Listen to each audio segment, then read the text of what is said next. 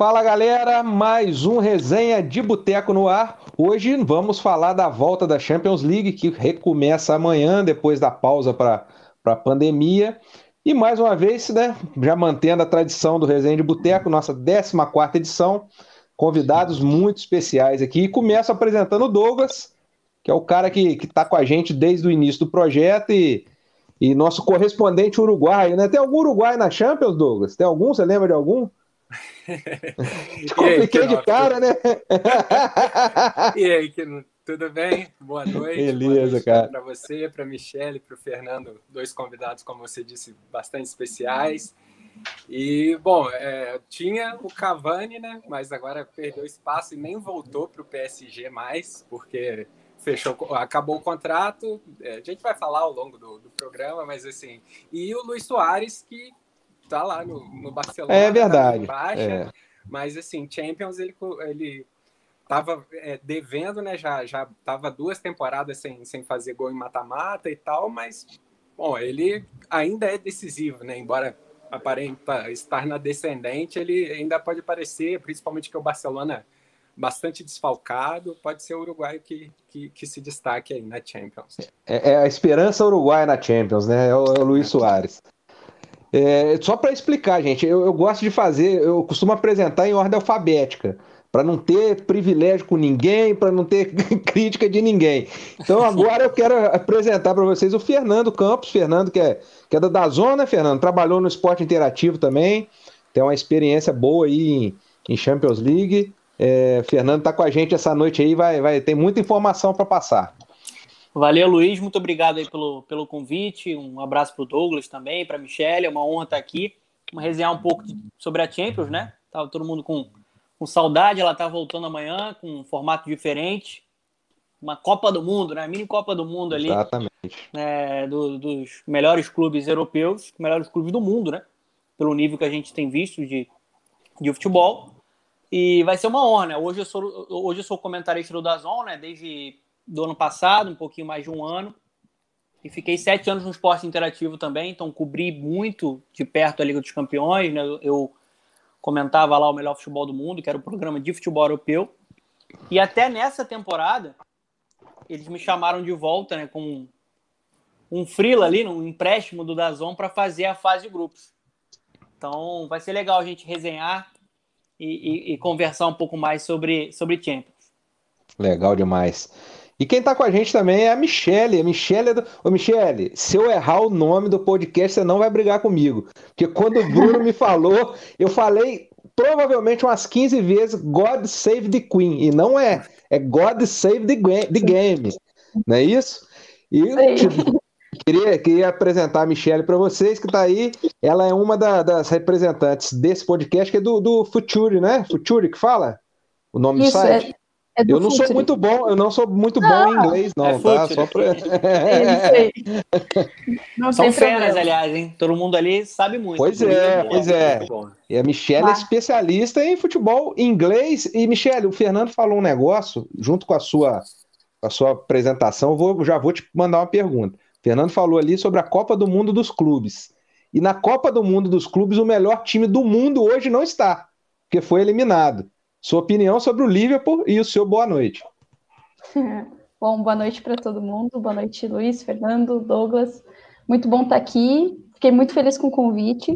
Uh, bom, é, o Liverpool, né? O Atlético aprontou para cima do Liverpool, né? Algo que acho que pouquíssimas pessoas esperavam, assim.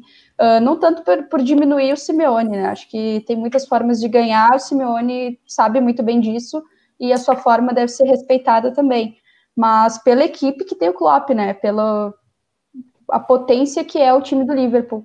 Então, realmente é, é assim, assim, esse ano para o ano passado teve uma final com dois times ingleses, né? Uh, Tottenham e Liverpool. Uh, uma final até que o Liverpool foi muito superior ao Tottenham. Esse ano o Tottenham não conseguiu nem se classificar para a Champions League. Então, digamos assim, que o futebol inglês está meio desfalcado, mas eu acho que o City aí é um baita representante.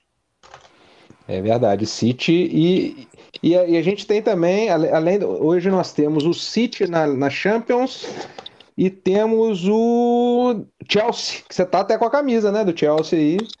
É, o Chelsea, Chelsea do... tá, mas não tá, né? Assim, é, é, a situação do Chelsea é complicada, né? O Chelsea, o Chelsea perdeu de 3 a 0 do Bayern dentro de casa. casa.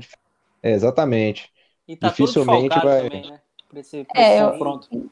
Não bastasse, uh, uh, assim, como seria difícil reverter o placar uh, na Allianz Arena, ainda tem a questão dos desfalques, né? É Pulisic, que é o jogador de maior desequilíbrio do Chelsea, sem dúvidas, uh, que passou um tempo da temporada lesionado e quando voltou, sempre que entrou, fez muita diferença a favor do Chelsea. E eu acho que dá, assim, tem outros desfalques, mas dá para destacar especialmente Kanté, que é uma dúvida, mas uh, principalmente o, o Aspilicueta, né? Que por uma defesa extremamente instável ele era, digamos assim, a segurança técnica, tática e até mental, por ser o capitão da equipe, por ter muita rodagem. Então, é. Assim, se acontecer de o Chelsea passar, que eu acho assim impossível, vamos duvidar um do futebol. É, vamos duvidar do futebol e ver o que, que acontece. É, nós, nós, tivemos várias situações recentes, inclusive a do Liverpool, né? Que foi bem surpreendente. O, o Tottenham ano, ano passado, no jogo lá, lá na Holanda contra o Ajax, é, tudo pode acontecer, realmente. Se a gente for apostar, a gente não vai apostar no, no Chelsea, mas tudo pode acontecer. Eu vou começar então agora com o Douglas. O Douglas explica pra gente, cara, o formato, o que, o que foi feito nessa retomada da, da Champions League, como é que vai funcionar? É, é, tinha o ida e volta, agora não tem mais, vai ser tudo num lugar só. Dá uma, uma pincelada aí pra gente sobre isso. Então, Luiz, é porque por causa da, da pandemia, né, do, do coronavírus, a competição ficou interrompida desde março. Já durante as oitavas de final tinha até algumas dúvidas. Ah, ah vai acontecer vão acontecer os jogos? Não vão? Alguns já foram realizados com portões fechados, aí teve que parar, não teve jeito. E para tentar minimizar é, a possibilidade de, de contágio, né, de, de espalhar o vírus ainda mais, a, a UEFA optou por fazer esse formato de, de colocar todos os jogos num, num país só, no caso, numa cidade só, no caso da Champions. Luiz caiu, daqui a pouco ele volta, mas então seguindo, é, o, o, a UEFA optou por, no caso da Liga dos Campeões, é, por Lisboa, é, tanto o, o, o, estádio José Alvalade, que é o do Sporting, e o estádio da Luz, que é do Benfica. Então, a partir das quartas de final, só jogo único em Lisboa, quartas de final, semifinal e final. Ainda tem confrontos, quatro confrontos atrasados das oitavas de final, que antes da pandemia teve o jogo de ida, mas não deu tempo de fazer o jogo de volta. Nesse caso, não vai ser em Lisboa, porque seria alguns times levariam vantagem, porque fizeram uhum. a ida em casa. É, algumas pessoas até assim houve certa polêmica porque falaram ah é arriscado viajar times para outros países e tal mas por questões mesmo de, de vantagem técnica que alguns, alguns times teriam os jogos vão acontecer é, vou até já passar de uma vez amanhã vai ter Manchester City e Real Madrid as oitavas de final. Todos os jogos às quatro da tarde, né, Douglas? Todos os Sim, jogos às quatro, da, tarde. Horário Manchester de Brasília. City, Sim, Manchester City e Real Madrid é, em Manchester, né, no Etihad Stadium. Aí o primeiro jogo o Manchester City já conseguiu a vantagem, foi lá ainda em fevereiro. O primeiro jogo o Manchester City ganhou de, é, de 2 a 1 uma época bem diferente, principalmente para o Real Madrid. O Real Madrid naquela época estava em baixa, é, é tinha 20 dias da eliminação para a Real Sociedade na Copa do Rei e tinha acabado de perder a, a liderança do Campeonato Espanhol para o Barcelona. Mas aí depois a gente viu, conseguiu se recuperar, foi campeão esse ano, campeão espanhol. E outro jogo de amanhã, Juventus e Lyon. A Juventus perdeu o primeiro jogo 1 a 0 na França. E amanhã vai ter que reverter é, essa desvantagem na, é, no, no Allianz Stadium. E no sábado, para fechar as oitavas de final, Barcelona, Barcelona e Nápoles, no Camp Nou. O primeiro jogo foi 1 a 1 na Itália. E também o, o jogo que a gente estava falando antes, que é Bayern de Munique e Chelsea. Bayern de Munique fez 3 a 0 no Stamford Bridge e no sábado na Allianz Arena vai com essa enorme vantagem, não só já no, no placar, mas também, como a Michelle falou, o Chelsea já bastante desfalcado, o Chelsea mais pensando na temporada 2021, já cogitando alguns reforços e tal, classificou de novo para Champions. Já, já, assim, como a gente conversou, o Chelsea, não o Chelsea dá perdeu o, título, o Chelsea perdeu o título do ano agora, que foi na final contra o Arsenal, né? Na... Sim, sim. sim era, era a Copa da Inglaterra, Copa da Inglaterra. De, de, ser campeão e, e, perdeu. E assim, só aí opinião já, né, para falar especificamente dessa desse confronto, eu acho que fica ainda mais difícil de acreditar, não só pelos desfalques e tal, mas você lembrou do Liverpool? Só que, pô, o Liverpool era, era outro nível. O, o Barcelona também, claro, uma grande equipe, mas a, a questão é essa, que o Chelsea já está em baixa, o Liverpool não. O Liverpool, já naquela época, embora não fosse o campeão europeu, já era visto ou como o melhor time do mundo ou um dos melhores, um patamar que o Chelsea nesse momento não está. É, era outro patamar, né, o Liverpool, né? e teve tem também uma questão importante, né, desse, desse contexto do Liverpool, que era a atmosfera de Anfield. Né? Sim, sim. E foi uma atmosfera que o Barcelona sentiu claramente. O Barcelona tem sentido muito. A gente já vai falar mais sobre o Barcelona, mas o Barcelona tem um fantasma né, das, das decepções da Champions na, nas últimas temporadas. O que sofreu lá com a Roma. Sim. Ficou claramente para quem viu aí o documentário né, do Barcelona no, no Netflix todo mundo viu que aquele fantasma ainda estava no vestiário.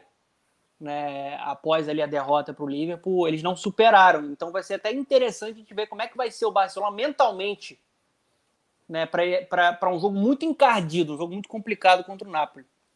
Ô Luiz, é só, só Pode uma falar, brecha que eu deixei aí pra, na hora de explicar, né? O que o Fernando definiu como a Copa do Mundo desse ano, obviamente não, não tem torcedor. Tanto os jogos de volta de oitavas de final, os times que ainda vão poder jogar nos seus estádios. E depois o, o final, as quartas de final, semifinal e final em Portugal, em Lisboa, todos portões fechados para o mínimo de gente possível nos estádios, até a parte de imprensa também foi reduzida é, o, o, a, delegação, assim, é, é, tentando colocar o mínimo de gente possível nos estádios para não correr risco. E claro, todo mundo passando por, por teste de coronavírus, quem der positivo, obviamente, vai ter que ser isolado, tem todo um protocolo, toda uma organização que a gente até já falou outras vezes em outros resenhas de boteco da organização da Fórmula 1, da NBA. Sim, sim a, a UEFA agora com a Liga dos Campeões e a Liga Europa, que vai ser na Alemanha, também tem todo um esquema especial. Eu, eu aproveitando que você falou questão de, de mando de campo, essa, essa, essa, parte de, do privilégio, né? Se levasse as oitavas pra, também para Portugal, eu queria saber do Fernando. Fernando, você acha que, mesmo não tendo o mando de campo, o, fa, o fator, o fato de não ter torcida, beneficia de repente um clube, algum clube? É, porque, por exemplo, se eu, se eu for te falar que o, o, Dortmund, o Dortmund já foi eliminado, mas o Dortmund dentro de casa é uma coisa. O Dortmund sem torcida nenhuma é outra. É, você acredita que isso pode influenciar no resultado de alguma das equipes? Eu acho que não. É, por ser um campo neutro, acho que não. É, nesse momento, não. Mas a questão do jogo único ela influencia muito, porque ela abre um, um leque de opções para um campeão inédito. Acho que Exato tá maduro o campeão inédito nessa temporada. A gente pode ver, por exemplo, uma Atalanta que é fantástica, eliminar um Paris Saint-Germain do, do Neymar e depois sagrar campeã da Champions. Seria espetacular né, para o trabalho do Gasperini. Então acho que esse formato ele possibilitou um, uma história bem legal que a Champions pode construir. Como já construiu, a gente acabou de citar aí, ninguém esperava o Atlético Madrid, com o máximo respeito do trabalho do Simeone, né, ninguém esperava que naquele momento da temporada né, é importante a gente frisar isso. O Atlético Madrid, antes da parada, ele era ainda um time muito inconstante. Ele era um time que não funcionava muito, mesmo no modelo do, do Simeone. E, e conseguiu se classificar e, eliminar o, o melhor time do planeta. Só que o Atlético Madrid pós-parada é um Atlético Madrid que evoluiu muito. Voltou em um nível melhor, uma defesa mais, mais no, no, melhor estilo Simeone, muito consistente, é, encontrando o Llorente ali numa função diferente, que foi um cara que brilhou em Enfield. Então, o Atlético Madrid, que tem a obsessão da Champions, tem um caminho interessante. Eu não sei o que vocês acham. Eu acho que o Atlético Madrid, assim, por conta desse modelo do jogo único, ele é um time muito difícil de ser batido. Por conta dessa estrutura defensiva, é difícil marcar gols em cima, de, em cima da, do, de um time do Simeone. Então a gente pode ter um campeão inédito nessa temporada. Pois é, você comentou a respeito do campeão inédito. Uma das chaves, acho que automaticamente já vai dar uma, uma equipe que nunca foi campeã, não é isso? É, Atlético, o RB, né? O RB Leipzig. Leipzig. Atalanta e o Paris Saint-Germain. PSG. Um então, já tem alguém na final. Já temos um lá que, dentro desse, desse quadro aí. É... Ô, Michele, e a gente falou sobre o, sobre, sobre o Chelsea, mas eu queria saber você, de você também sobre o City. O City, todo ano, nos últimos anos, pelo menos, vem chegando com aquela. Poxa, esse ano vai, esse ano vai. É mais ou menos o que está acontecendo com o Paris Saint-Germain também, né? Ó, montou um timaço, agora vai, agora vai. E na hora H não vai. O City tem uma vantagem bem interessante contra o, contra o Real Madrid, mas é, o passado lhe condena, né? O que, que, você acha? As chances do City nessa temporada? É, então, o próprio Pep Guardiola falou sobre isso, né? Que é, ele falou justamente, é, acho que foi essa semana até, que ele mencionou sobre a questão da pane, né? Que o que não pode, que eles, que eles tomam gols, e isso ficou muito refletido na temporada, no decorrer da Premier League. Eles tomam gols, mas são gols que podem ser evitados. E, claro, todo gol pode ser evitado, mas uh, são gols que você nota que. Ah, que todo gol é, não. Todo gol não, depende do goleiro. Se for muralha, vocês viram ontem. O muralha não pode, não. É, o Kepa também, é o mesmo caso. É verdade. Não podemos só falar dos brasileiros, tem que falar internacional também. Uh, mas então é isso, é, é, assim, ele, ele mencionou sobre isso, e ele disse também que para ser campeão de Champions League tem que passar por times como o Real Madrid, e o Real Madrid ele oferece muito perigo. Então, assim, é óbvio que eu vou falar mais do, do City, né, por ser, digamos assim, a, a, é, ser da liga que eu acompanho mais, mas se eu tivesse que falar, eu acho que, acho que assim, o City ele tem a favor dele o, a vantagem do primeiro jogo, e o fato de um dos melhores zagueiros do mundo aí, quem tiver algo contra ele pode ter, não tem como negar esse fato. Ele é um dos melhores zagueiros do mundo. Sérgio Ramos está fora da partida por suspensão. Então, uh, tem esses dois pontos muito favoráveis a ele, combinados ao fato de que é o melhor ataque entre as cinco principais ligas da Europa. Então, uh, difícil pensar, assim, óbvio que é o Real Madrid à frente. E aí, uh, se eu for considerar, por exemplo, o que, que, eu poderia pensar que muda esse confronto completamente, coloca o Real Madrid avançando de fase, uh, na minha opinião, Hazard, Benzema, Courtois. Assim, falando do Real Madrid, né? E aí o, o Courtois, inclusive, que jogou na, na Inglaterra também, né? E faz e... uma temporada absurda, né? Exatamente. É, o, e, e, quem passar pega o vencedor de Juventus e, e Lyon, não é isso? O Sim. Lyon conseguiu um resultado importante Sim. na França, 1 a 0 sem sofrer gol, né? É, venceu por um gol e não sofreu.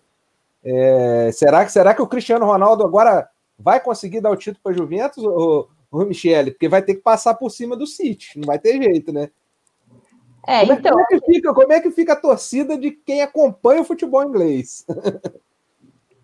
Não, eu, assim, eu acho que quem torce a favor dos times da Inglaterra, obviamente vai torcer pelo City, né? E até eu preciso, preciso pontuar duas coisas que eu, eu ia esquecendo e não tem como esquecer quando fala de City, né? A temporada que fez o Kevin De Bruyne. Assim, absurdo, assim, a nível... Tu pode colocar a estatística que ele igualou o Henry em número de assistências com 20 da temporada 2003-2004 do Henry, que era o recorde de assistências da, de uma temporada da Premier League. Isso é um dado, e já é muito forte, assim, muito impactante. Aí tu coloca mais uma outra questão, que é o fato do, da temporada, de tu assistir os jogos. O que o Kevin De Bruyne fez é algo que não se vê craques fazendo, que é tu jogar muito bem com a bola e muito bem sem a bola também. Ele fez um papel assim fundamental para o City e principalmente um City que tem problemas defensivos, como eu falei no começo uh, da minha fala anterior, uh, tem esses, esses problemas de instabilidade, está procurando um companheiro para o Laporte quando o Laporte está saudável, então tem esse, esse, digamos assim, esse empecilho então é muito, é muito complicado, assim, tu, tu falar desse confronto e eu precisava fazer essa fala sobre o De Bruyne. Uh, mas agora falando da, da Juve, né, é um time que, assim, tem muitas desconfianças acerca da Juventus ainda, né, por mais que tenha aí o Cristiano Ronaldo, tem o Dybala, que foi MVP, uh, um dos MVPs da, da, da Série A então, tipo assim, é um, é um grande time. Aí, o Dybala é dúvida. Uh, o Sarri, ele tem aí, pode conquistar aí, se não me engano, seu terceiro título, Europa League do Chelsea primeiro, a campeonato italiano, agora segundo, poderia chegar a uma final e conquistar a Champions, que não vem há muito tempo, há muito tempo para a Juventus. Mas, assim, é muito complicado falar sem a presença do Dybala. Acho que, ainda assim, por mais que a gente saiba do retrospecto do Cristiano Ronaldo em mata-mata, eu acho que precisa desse, desse jogador, precisa do, do Dybala ali ajudando nessa construção de, de jogadas ofensivas. É, é interessante, né, a gente avaliar, é, se a gente pegar alguns anos atrás aqui, voltar um pouquinho no tempo, futebol italiano sempre muito forte, e agora a gente vê Juventus e Napoli, é, Juventus bem mais acima do que todos dentro da Itália, mas assim, a gente não consegue cravar, né, que nenhum deles vai, vai vão chegar e vão ser campeões. É, como, como caiu o futebol italiano de clubes, né?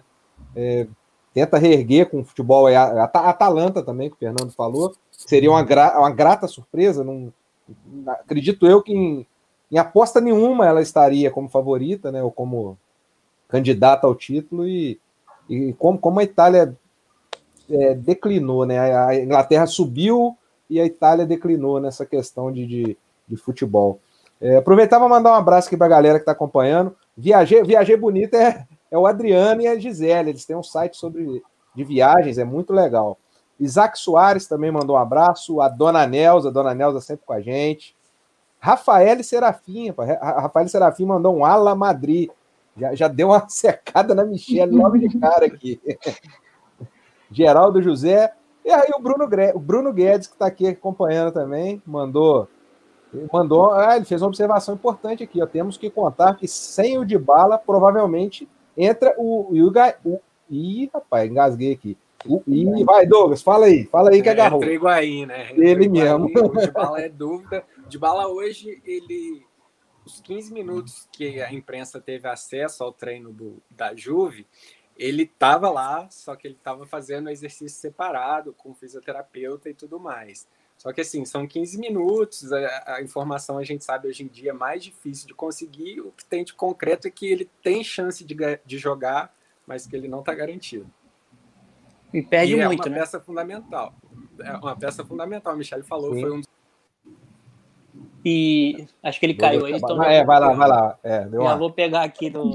pode, pode pegar, pega aí. Voltou o Douglas. Douglas quer finalizar? Finaliza, depois eu. Não, então, é só para falar isso, que assim, o Dybala é uma das peças fundamentais da Juventus nessa temporada, foi eleito um dos melhores da, da, do campeonato italiano, como a Michelle falou, seria um desfalque de peso. É, então, eu, eu, eu fiz muitos jogos da Juventus nessa temporada pelo Dazon, né, no campeonato italiano, e a, Michelle definiu muito bem, assim, é um time que não convence. Né? O Sarri chegou, o Sarri representava uma mudança de ideia de jogo, ele é um cara que gosta da bola, de, de controlar, né? E, só que ele não tem peças ainda, nesse, principalmente no setor de meio campo, para fazer essa equipe render da forma que ele acredita. Então tem que ter um pouco de paciência também. Eu acho que é um cara que já mostrou capacidade dele no Napoli, no próprio Chelsea também, um pouco mais contestado, mas acho que tem uma melhora e, e um título ali na reta final né, de, de, Europa League. Só que assim, a perda do Dybala é, é muito desesperadora assim, para o torcedor da, da Juve, porque ele é um cara que se conecta muito bem com o Cristiano Ronaldo, que tem um, um QI futebolístico compatível com o Cristiano Ronaldo, porque ele é o cara que cria, ele é o cara que movimenta com aquela perna canhota dele, que é enjoada, vem para bater no gol fez de fato uma temporada incrível até aqui. Acho até que ele vai jogar. Não sei se como titular, mas deve para o jogo. E se entrar o Higuaín, assim, é, é, bem desesperador, porque a temporada do Higuaín foi muito fraca. Né? Muito fraca, né? acima do peso. É, não é mais aquele pipita que a gente viu deitando e rolando no, no Napoli até no, no próprio no, no, no próprio Real Madrid. Né? É um time ainda que depende muito desses dois jogadores. E vai enfrentar o adversário que tem um retorno muito importante, que é o Depay, né? E tem a vantagem também. O Depay é muito importante para esse sistema ofensivo do Lyon, né? Jogando ali com o Dembélé, tem um meio de campo com dois talentos da nova geração, né? Que é o Awar e o, e o Bruno Guimarães, né? As soluções ofensivas que o Sarri está tentando criar, ele vai ter que né, tirar o coelho da cartola para que elas apareçam amanhã Então vai ser muito interessante, né? Porque o Lyon ele, ele é um time que consegue aliar muito a parte física com a qualidade também. A gente viu a, a final aí, para quem acompanhou, né, a final da, da Copa da Liga Francesa, como o Paris Saint-Germain teve dificuldade. Precisou dos pênaltis para ser campeão para cima do Lyon. Então, vai ter que ba baixar o santo o rei da Champions, né? O santo Cristiano Ronaldo. É bom não duvidar dele. Se tem alguém que pode é. triturar um adversário em Liga dos Campeões, é o homem, é a máquina. E tem, tem, um, tem um detalhe interessante. É, a Juventus, desde que retornou né, da pós-pandemia, ela jogou 14 partidas. O Lyon jogou seis. Só que o Lyon jogou só um jogo oficial. Um jogo oficial só. A Juventus. Foi Juventus é. to, todos os jogos da Juventus foram valendo, né? Sim. Só que tem um detalhe: nos últimos oito jogos, a Juventus só ganhou dois. Ah, o retorno foi muito ruim.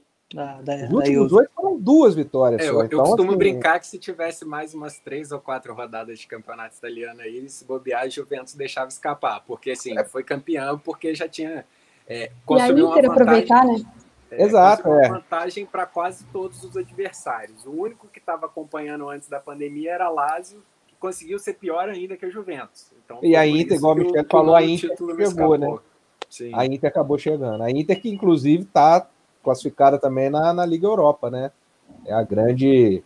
Talvez o grande, a grande rival do Manchester na, na Liga Europa, Michele. O que, que você acha? Manchester e Inter, talvez a, a possível final dessa, dessa competição? Tem o Sevilha. É, é, é verdade, é, que pega, que pega o Wolves, né? Pega o Wolves. E o Wolves, não descartem o Wolves. Não, eu, é, puxando assado para a Premier League de novo, né? Falando do Overhampton, mas uh, eu acho que a Liga, a Liga Europa, assim, ela tem proporcionado uns jogos bem interessantes, assim, desde a temporada passada, assim, que, digamos assim, eu acompanhei mais a temporada passada, por isso que eu falo mais dela, mas tem equipes muito interessantes, assim, uh, por exemplo, Copenhagen, que estava jogando ontem, se não me engano, é, tinha uma, era uma equipe organizada, tu via algumas, algumas características bem interessantes, o Wolverhampton faz aí Premier League, a segunda Premier League dele muito boa, em sétimo lugar, tipo assim, chegando para brigar lá em cima e, tipo assim, fazendo uma temporada muito mais consistente do que gigantes como o Arsenal, por exemplo.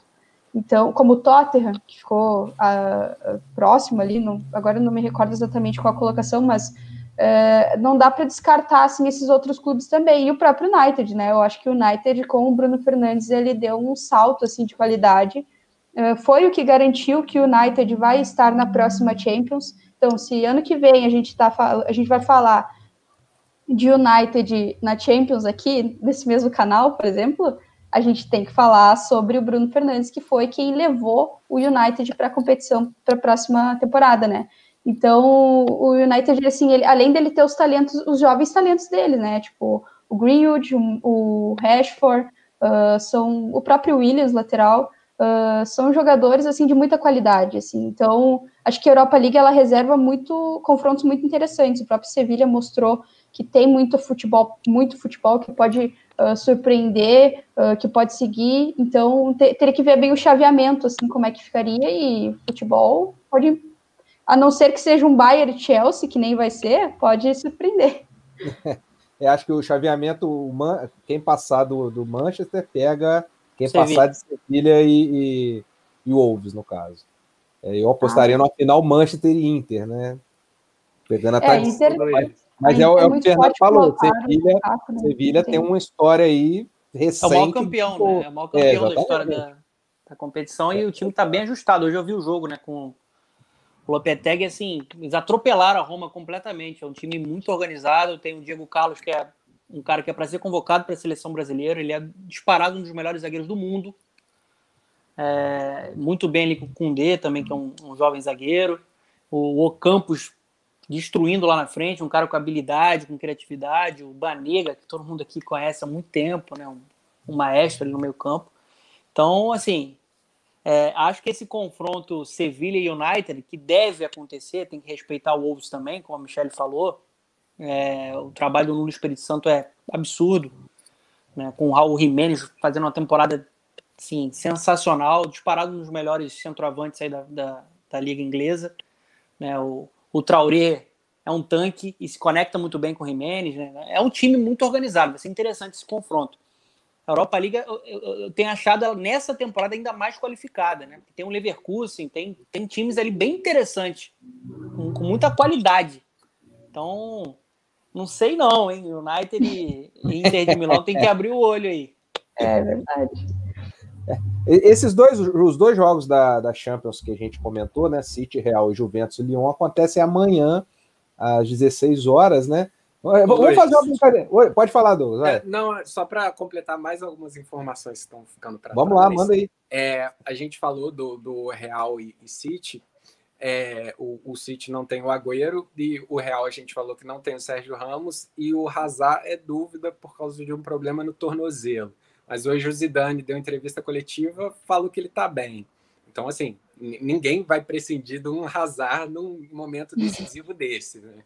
É, e, o, o, o Marcelo. É, é, o que a Michelle falou, né? A, o Sérgio Ramos faz uma baita falta né, no, na equipe. É, é, a ausência que vai ser sentida aí, né? Sim, é o capitão do time. Aí o Marcelo, tá, ele não participou da reta final do campeonato espanhol por causa de lesão também, lesão muscular na coxa tá, tá relacionado, voltou, mas é, para mim assim, ele meio que já perdeu a, a posição para o Mendy. O Mendy, é, enquanto jogou é, pós-pandemia, jogou bem, é, assumiu ali a posição. E quem vai entrar no lugar do Sérgio Ramos é o, é o Militão, né? Então deve ter dois brasileiros no, no time titular do Real, o, o Militão e o Casemiro.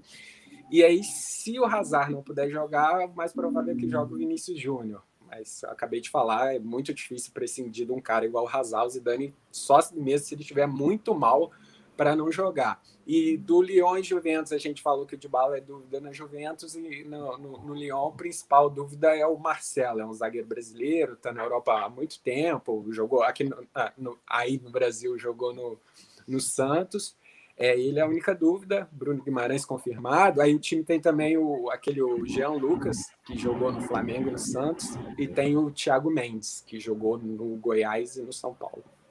É, tem muito brasileiro nessa, né, né, né, nesses dois jogos né, de amanhã. Vamos, vamos fazer uma brincadeirinha conforme a gente for conversando aqui. Vamos fazer um palpitão. City Real.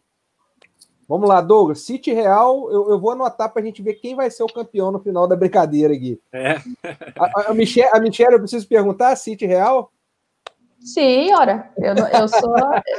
Eu mantenho a isenção na minha análise. Eu tenho uma certa torcida ali, mas. Eu... E o que, que você acha, Não. City Real? Cara, eu acho que apesar da.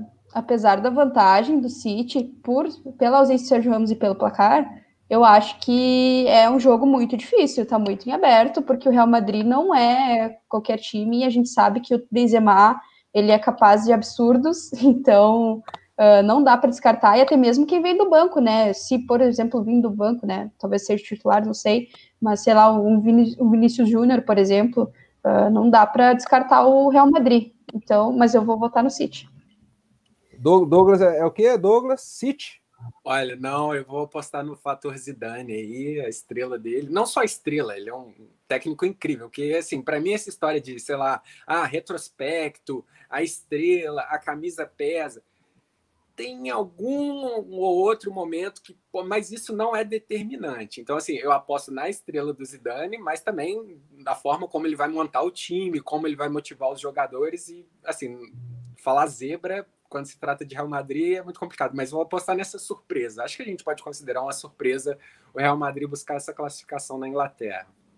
Fernando vai ter que decidir aí, Real ou City, quem passa? Sobrou para você, cara. Olha, o, o, Zidane é bom, o cara já tem 11 títulos, né, como técnico. Só como técnico já tem 11 títulos. Né, ganhando em sequência a Champions, é, é, um grupo vencedor. Você tem aí também uma, uma, uma garotada chegando, né? Florentino investindo e, e, melhorou muito depois da parada, tanto foi campeão da La Liga, né? Um time que tem uma fortaleza defensiva, mas não vai ter Sérgio Ramos, que é assim, para mim, um dos melhores defensores de todos os tempos. É, tá lá no, no, no, bolo, é um cara muito completo e faz falta pela, pela qualidade e pela experiência dele, né? O Militão tem jogado bem, mas ainda é outro nível. Só que eu tô com a Michelle nessa, eu acho que o Manchester City passa, eu vejo como o Guardiola falou né, na, na, coletiva, né? Falando que o time está mais pronto. Eu acho que está mais pronto. Eu acho que é um time hoje que tem é, um funcionamento melhor do meio para frente.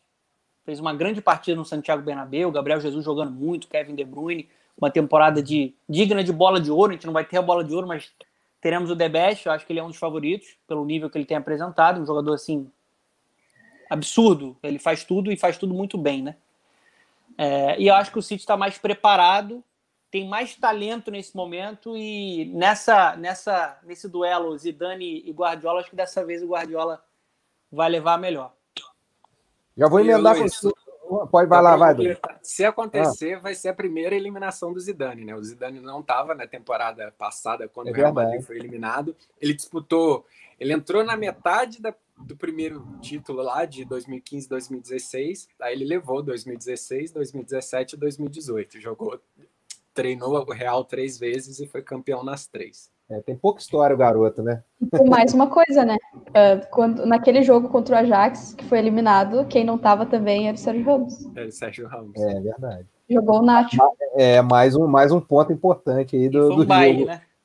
Foi um baile, é verdade. Um baile Ajax. E agora é um ataque muito mais potente, né?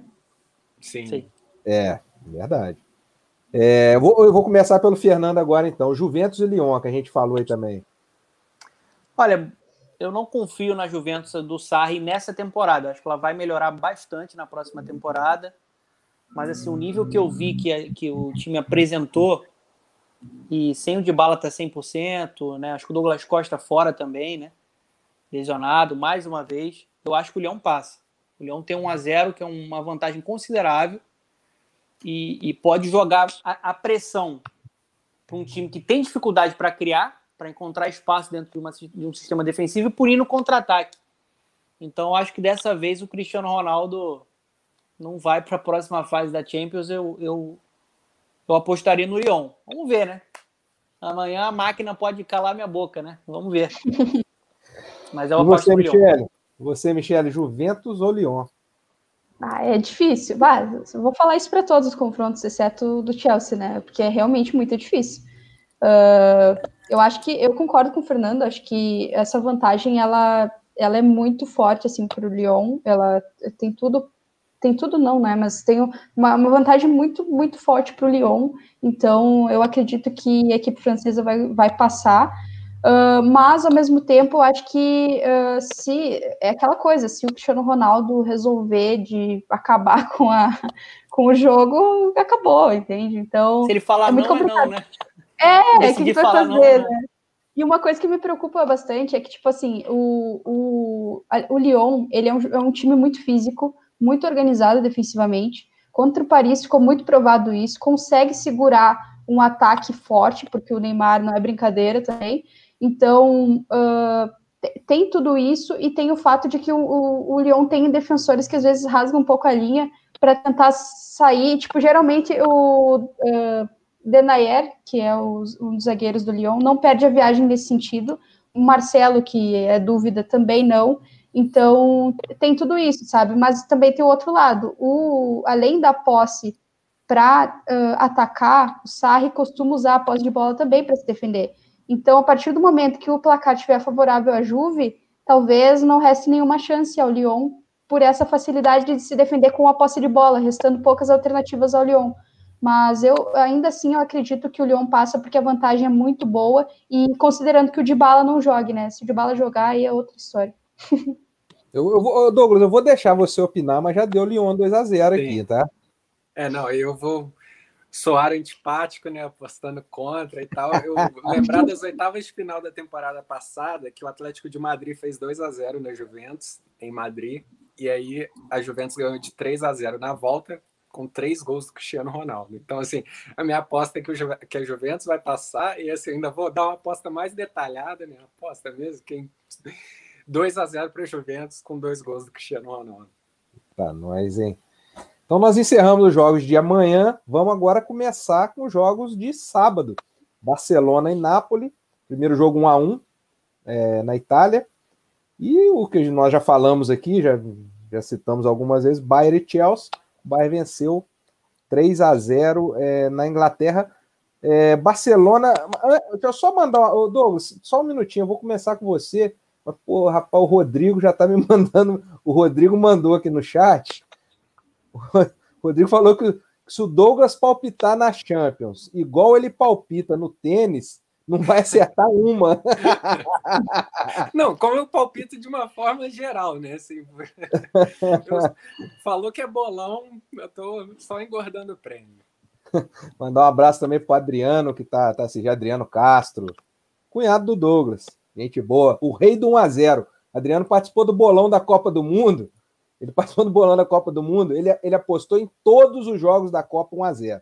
Ele escolhia um vencedor e punha 1x0. E ele terminou, nas cabeças por um Não, terminou tempo, né? liderando né? a primeira fase. Ele Era o Carilli liderando... que treinava o todo Cara, o time da Copa? É, é. Era 1 a 0 Um abraço para o Celso também, que está acompanhando a gente. E também ó, o Paulo Guedes, Paulo Guedes, vulgo pai do Bruno Guedes. Tá aí é, com a não gente. Não é também. o Paulo Guedes, mas. É, é, é o outro. Tomei um susto Guedes. aqui. Não, é outro. É, é, pai do Bruno Guedes, mas é outro Paulo Guedes. É, Luísa Lourenço. E o Paulo Ramires, o Paulo é o maior fã vivo do Stoichkov.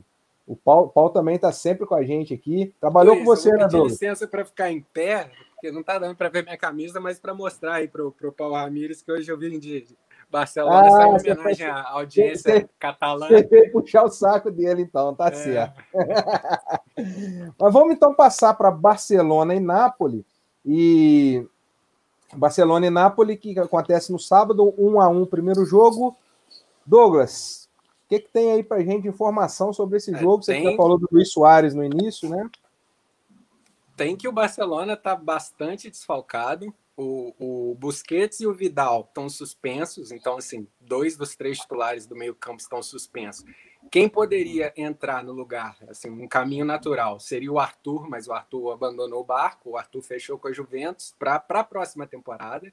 Ele ainda estava inscrito na Champions para jogar pelo Barcelona, só que não voltou do, do, do Brasil para a Espanha. Então, assim, a parte final do Campeonato Espanhol ele já não jogou. É, foi bastante criticado pelo Bartomeu, Sim. né, que é o presidente do Barcelona, mas então a verdade é que, assim, se você contar inscritos, pelo menos só aí já são três desfalques no, no meio campo.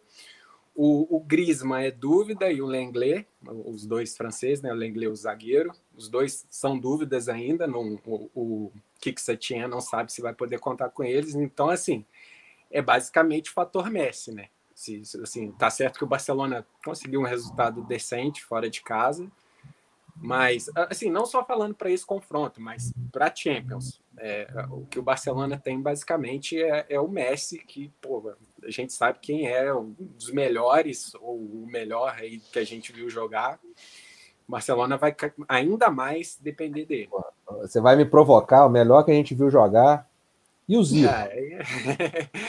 Temos algumas discussões, dá para fazer uma resenha de boteco só sobre isso, mas assim, ele está entre os melhores, é, é inegável.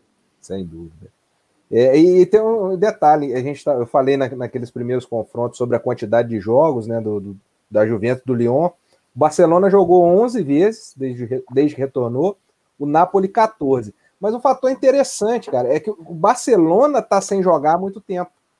É, parou antes o campeonato lá. Então, assim, o Barcelona vai ter 20 dias entre o último jogo e essa partida. O Napoli, só sete partidas, só sete dias, né? Que terminou dia primeiro agora.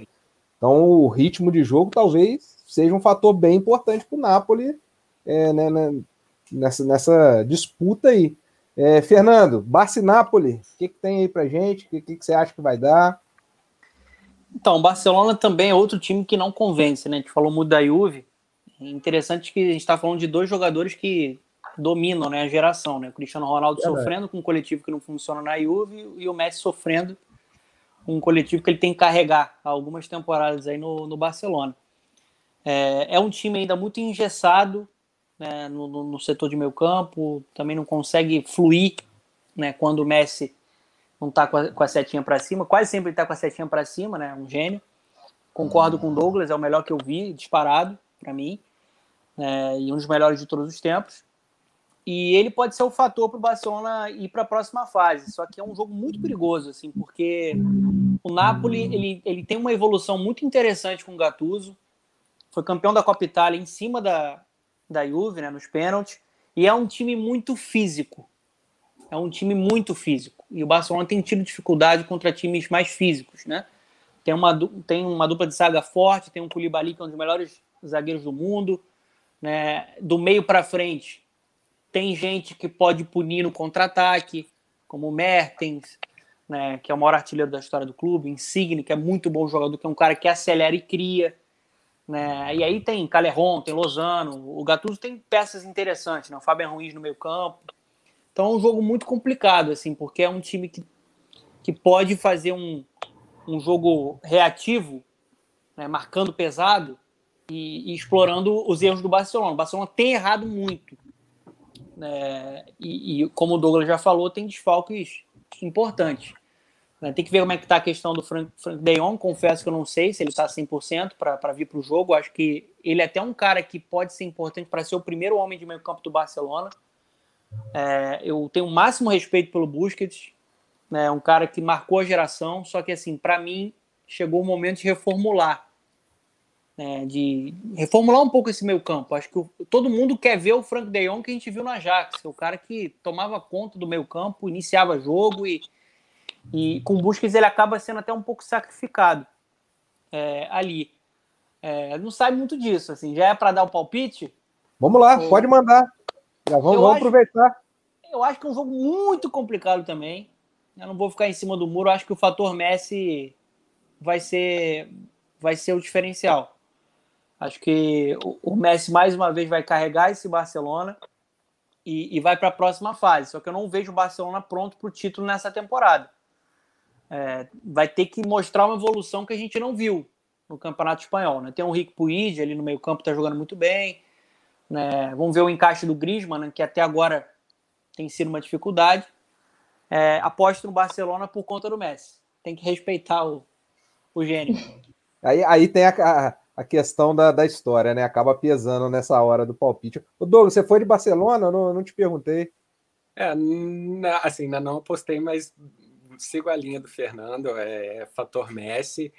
É, e só assim uma é, informação assim de tanto desfalque que o, que o, que o Barcelona tem para esse jogo, eu abri aqui, é, o time deve ir no banco com três jogadores da base e assim vai precisar pôr no banco o Dembélé que não joga há sete meses. Assim é, é, é vai o, Barcelona está realmente assim como é que fala, o elenco bem minguado e, e, assim, é, é se, se, no meio do jogo precisar mexer de alguma forma, não tem. É só mesmo por lesão. Vai até assim, o Abidal para o jogo, se bobear. Né? É, pois é, se bobear, ele coloca mesmo o Abidal, porque não, não tá, tá sem opção. Assim, vai ser. Não tem como você olha para o banco. O Fernando falou, pô, o, o Gattuso olha para o banco dele, ele tem é, peças de reposição e tem forma de mudar o, o time, assim, a maneira de jogar. É. O, o que, que você tinha não tem. É, ele é repleto de desfalques, mas vamos, vamos apostar aí no, no Barcelona pelo Messi. É. O Michele, o Barcelona e Nápoles, Nápoles que tem, tem o Lorente, né, que jogou recentemente na. Ele foi jogador do Tottenham até ano passado. É, foi o ano que eu torci pro Tottenham, quando perdeu para o Liverpool a final. É, seu palpite para esse jogo, o que, que, você acha do jogo, suas observações? É, então, eu concordo muito com o que o Douglas e o Fernando falaram. Acho que é exatamente isso. Assim, acho que dá para realmente fazer esse paralelo entre a Juve e o, e o Barcelona, com a diferença de que a Juve uh, meio que está no seu uh, primeiro ano, assim, primeira temporada, uh, de uma possível ruptura, de uma inovação que é com o Sarri. O Barcelona ainda não tentou isso. O Barcelona troca de técnico, Uh, busca alguns jogadores, não sei exatamente qual critério, porque várias contratações são uh, bem questionáveis, digamos assim. Não tem, né? Uh, critério. Então, eu não queria dizer isso, mas já que você falou. é, não tem. Falando português mais claro. Vamos contratar uma estrela ali, vamos ver como é, é que encaixa. É, exato. E eu acho que um dos principais problemas do Barcelona, assim, uh, porque é, é, complicado, né? Como é que você tem Messi e, e o time tá assim, nessa situação de que a gente não sabe se vai conseguir. Pelo amor de Deus, você tem o melhor jogador do mundo. E falo também, o melhor que eu vi jogar. Então, uh, é muito complicado isso. Eu acho que o, o, problema do Barcelona é muito fora do campo. E aí, todas as coisas que acontecem em campo, elas refletem essa, esse externo que problemático de crise. Uh, então, acho que o Barcelona tem que colocar isso de lado quando pisar dentro de campo, que é bem difícil, considerando o desgaste dos jogadores. Se, se deu para o Messi reclamar para o Messi falar, é porque a coisa chegou num nível muito, muito forte, assim. Então, eu acho muito problemático isso. Acho que o Napoli ele tem que ser muito respeitado também. O Gattuso, como o Fernando falou, é, o time ele deu uma volta assim com, com o Gattuso.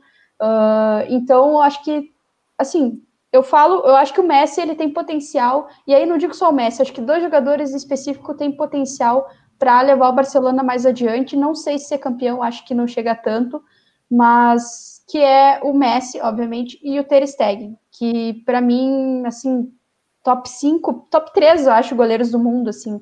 É impressionante o que ele faz, assim, é estilo meio goleiro de handball, é, é incrível, assim, o que, o que o goleiro alemão faz. Então, eu colocaria, assim, é, pela decis... pelo poder de decisão do Messi no ataque, e aí, obviamente, que vai depender um pouco das peças que estiverem com ele, e acho que o Barcelona, nesse sentido, ele é muito privilegiado, porque tu tem o Rick Puig que os jogos que eu pude ver que ele entrou, ele absolutamente não sentiu o jogo.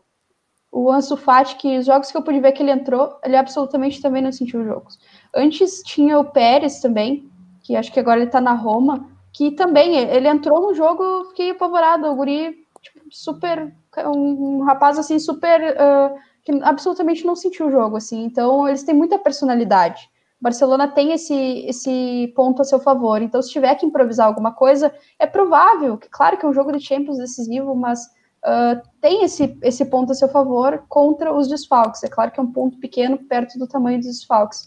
Mas eu acho que o Messi pode decidir lá na frente e o Ter Stegen segurar tudo no gol, assim. Então, uh, eu, eu acredito que o Barcelona é, consiga passar, mas não sei se vai muito adiante. Vocês comentaram a respeito do treinador, né, do, do Barcelona. Não sei, não sei se vocês viram a, aquele documentário Match Day na Netflix.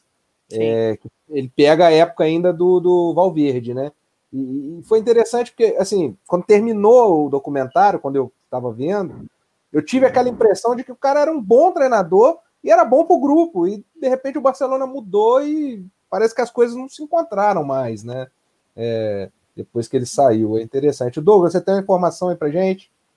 Não, é só é, para falar ainda do banco de reserva do Messi, do, do Barcelona, do Messi Futebol Clube, né? do Barcelona. Um, eu estava lendo ontem um tweet do Marcelo Bechler, né, que, que cobre o Barcelona e a Champions no esporte interativo.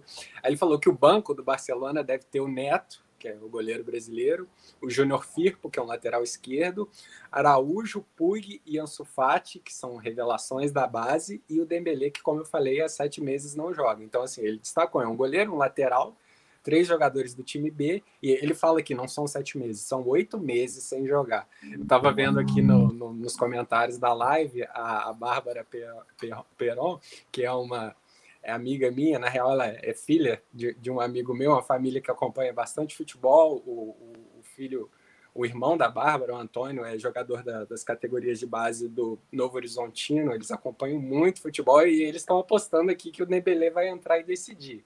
Bola ele tem, mas tá é, é, é ritmo é. de jogo. Se isso, agora, se isso acontecer, é aquela situação que vira filme, né? Pois é, ele, ele não consegue se firmar, porque assim, futebol ele já mostrou no Barcelona e principalmente no Borussia Dortmund, mas é difícil.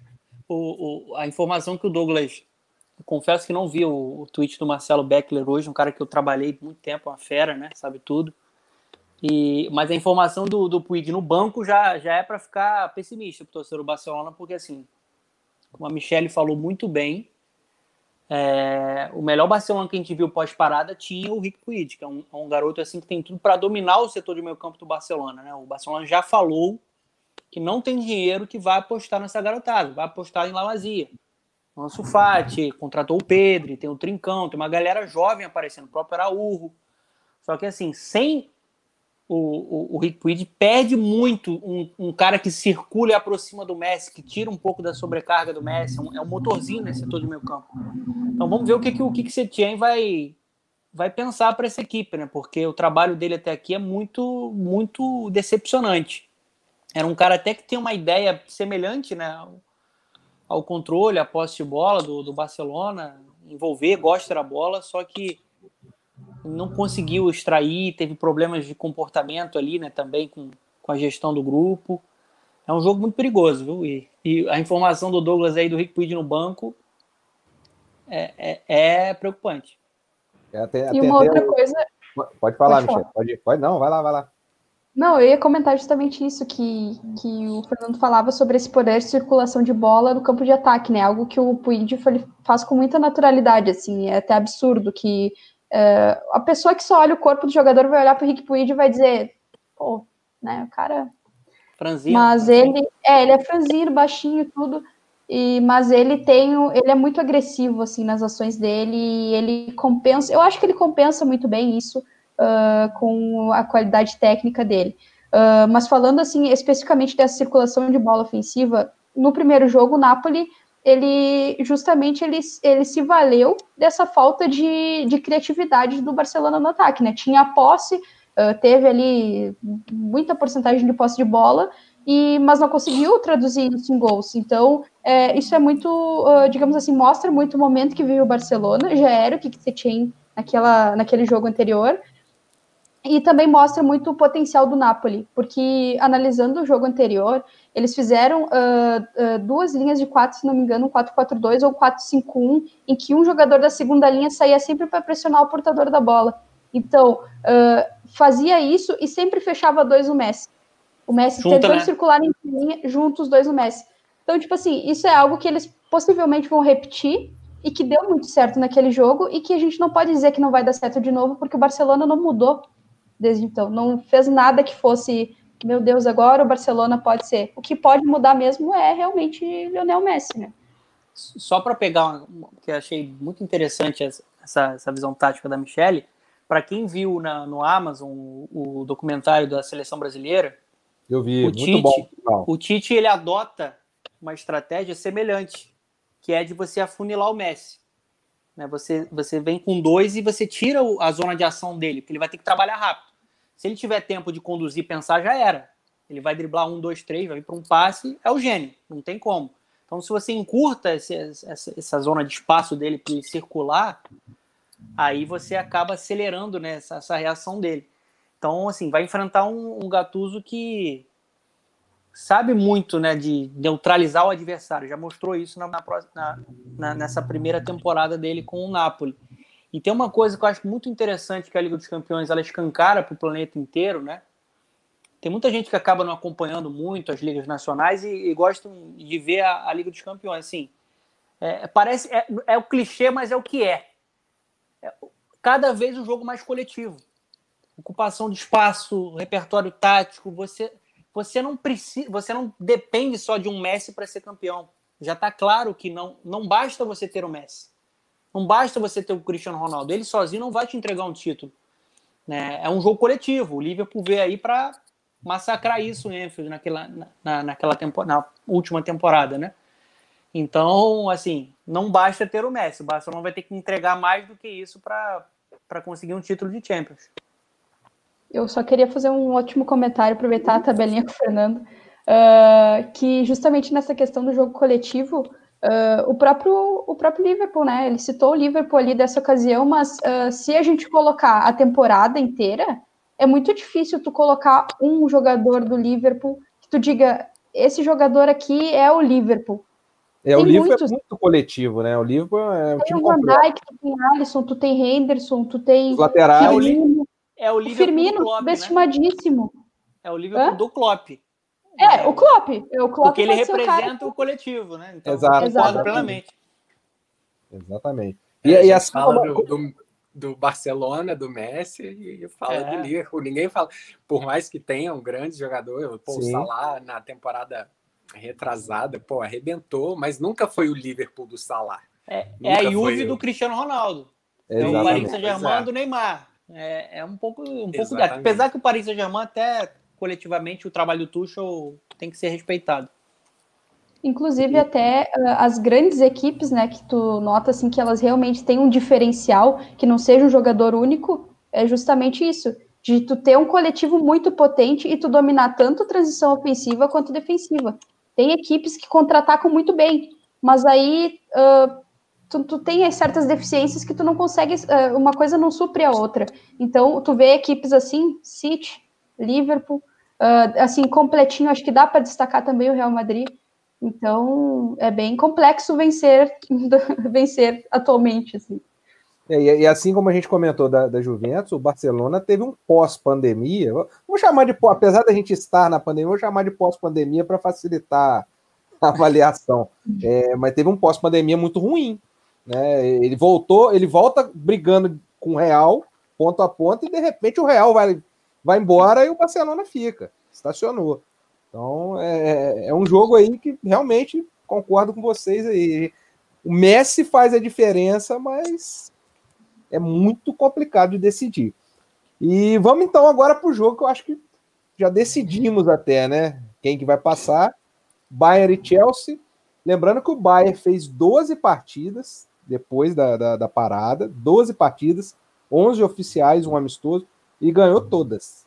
O Bayern ganhou todas as partidas que ele disputou. É, Bayern e Chelsea, vou começar com a Michelle, então. É, 3 a 0 primeiro jogo na Inglaterra.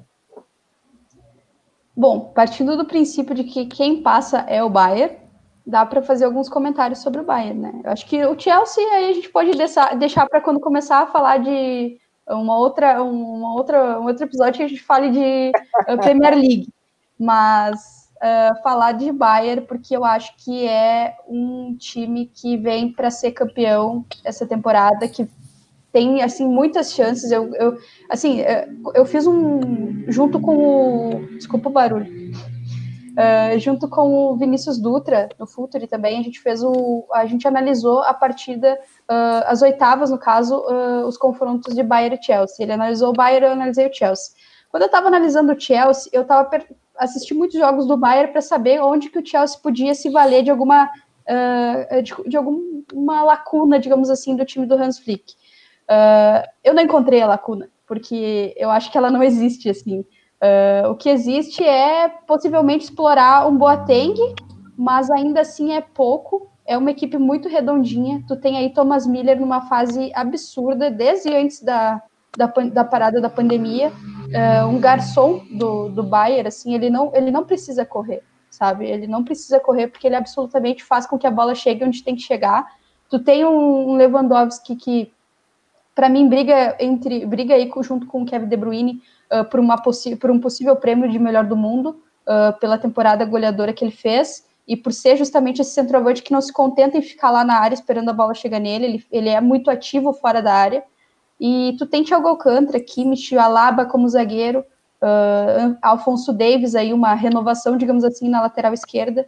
Uh, então é um time muito potente que é assim, acho que dá para a gente falar do Bayern como um, um dos favoritos para ganhar a Champions, inclusive, não só por passar pelo Chelsea, que isso já é meio óbvio, né? É, é mas ainda tem essa vantagem, né, do 3 a 0 Douglas, 3 a 0 praticamente decidido o confronto, ou você acha que o Chelsea pode aprontar alguma coisa aí?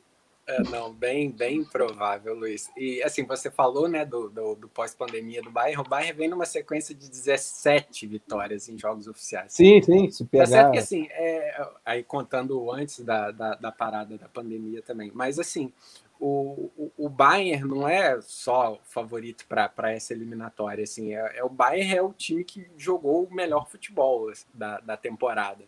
Tá certo que assim, ah, você vai falar, pô, é campeonato alemão. O Bayern jogando campeonato alemão lembra um pouco o Flamengo jogando campeonato carioca, assim, tá, tá, tá bem acima.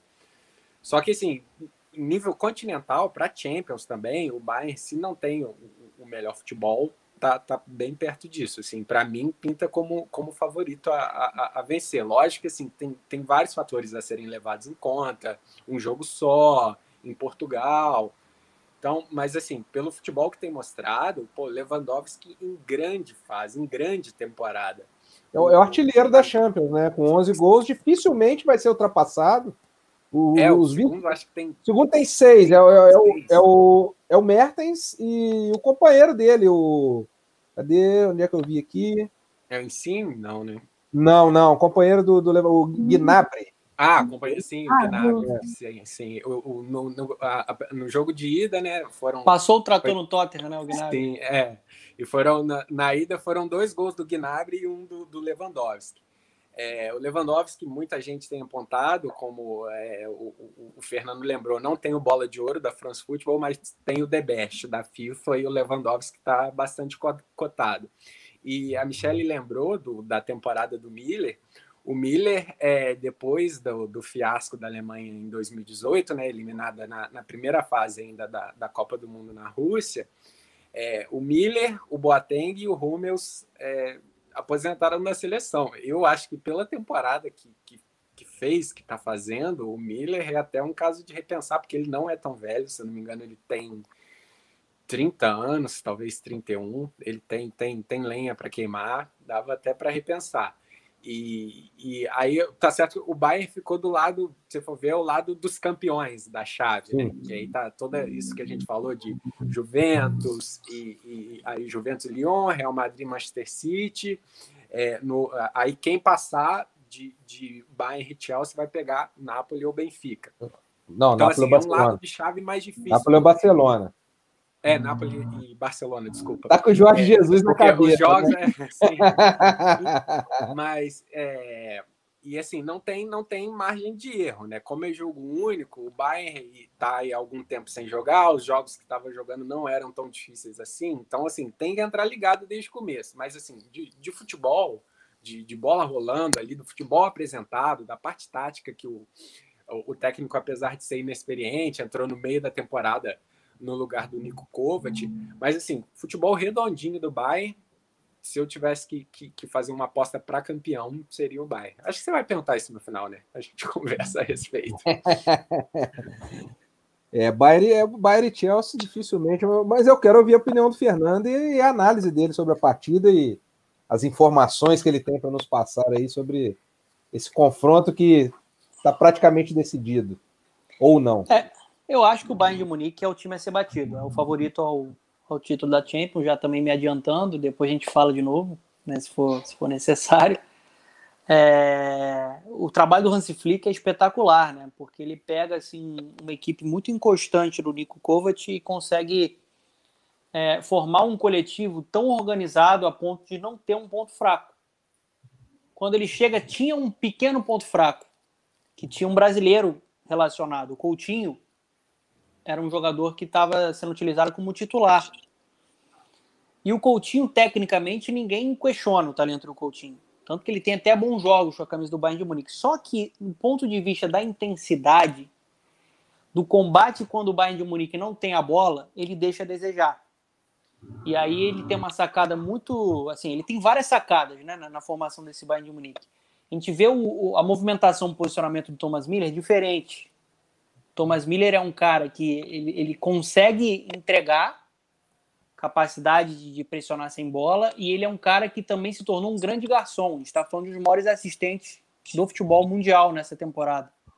Né, se conectando muito bem. Assim. O Thomas Miller é um, é um cara engraçado. Eu costumo falar que ele faz, uh, ele, é um, ele faz o, algo brilhante de maneira simples, porque assim não é um jogador que tem um estilo vistoso né, de jogar, às vezes até um pouco desengonçado, mas ele é brilhante. Assim. Ele, ele faz tudo muito bem. Né? Ele, ele, ele, tem um desmarque que ele leva a marcação, isso é muito importante quando ele leva a marcação, por exemplo, para um Lewandowski pisar na grande área, para um Gnabry vir em diagonal, um Coman. Então é um cara que faz essa engrenagem funcionar e se encaixou muito bem. A partir do momento dessa mudança, o Bayern de Munique também começa a, a explodir de vez. E aí tem o Alaba sendo uma grande sacada na zaga, porque tem qualidade no passe, é rápido, se posiciona muito bem. E tem a sacada, acho que assim, o Kimmich já era utilizado no meio campo e o Kimmich, para mim, é um dos melhores jogadores ali do, da, da, da, posição no futebol mundial, né? Tá jogando uma barbaridade. Quando tá ele e o Thiago, então é desesperador para qualquer tipo, qualquer equipe, né? Porque tem controle, tem é, é, bonito ver jogar aquela elegância que os dois possuem de tomar conta do, do setor. Jogaram uma barbaridade né, no Stanford Bridge. Só que a grande sacada é o Alfonso Davis. Porque o Alfonso Davis é um, é um garoto que vem de, um, de uma captação, né? Ele veio do Vancouver, é um canadense. E na ocasião ele veio para ser um ponta, né? Ah, ele era um ponta, né? De, de velocidade, de, de um contra um, de acelerar. E aí o Hansi Flick fala: não, você tem características para jogar como lateral. E ele se torna o melhor lateral do, do mundo na temporada. Assim. É um absurdo o que ele está jogando. Ele evoluiu muito taticamente, tecnicamente o talento foi lapidado, dentro de um coletivo muito forte, e fisicamente também. Acho que é um fator interessante. Impressionante como é que o Bayern trabalha bem.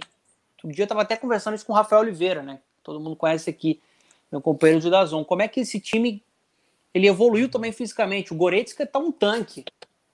É um cara que está forte, por exemplo. O Afonso Davis também com mais potência. E ele atropela na lateral esquerda, assim. Então é um time que ele ele está muito pronto. Óbvio que a gente está falando de uma competição diferente, ainda mais por ser um jogo único. Você pode ter um dia que não vai funcionar, a bola não vai entrar.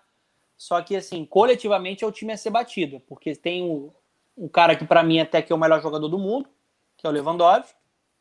É um camisa 9 brilhante, a Michelle definiu muito bem, além de ser um grande finalizador, gera jogo fora da área muito bem.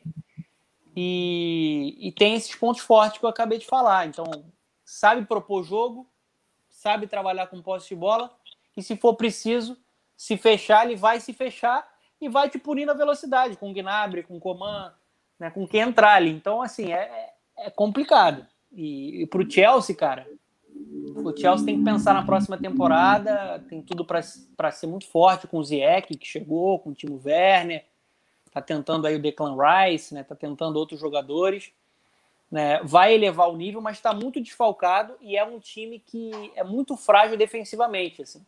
Então você tem que pensar em um jogo completamente perfeito, que o time não vai sofrer gols e que vai marcar quatro gols em cima do time a ser batido. Então... Isso sem as pelicuetas, né? Sem as pelicuetas, que fez uma temporada absurda. Ele é versátil, não faz tudo ali. Então, assim, o Bayern de Munique, para mim, é um, um, dos grandes favoritos ao título e, e acho até que vai vencer essa segunda partida também. Então a gente encerra esses primeiros jogos das oitavas, né? Com e pela nossa nosso palpitão, City, Lyon, Barcelona e Bayern. Vou chamar, vou, vou seguir o que o Fernando falou, a chave dos campeões, né? É, só que a gente já eliminou, a gente já eliminou alguns aqui no caminho. Ficaram só Barcelona e Bayern. O City nunca foi campeão, o Lyon também não.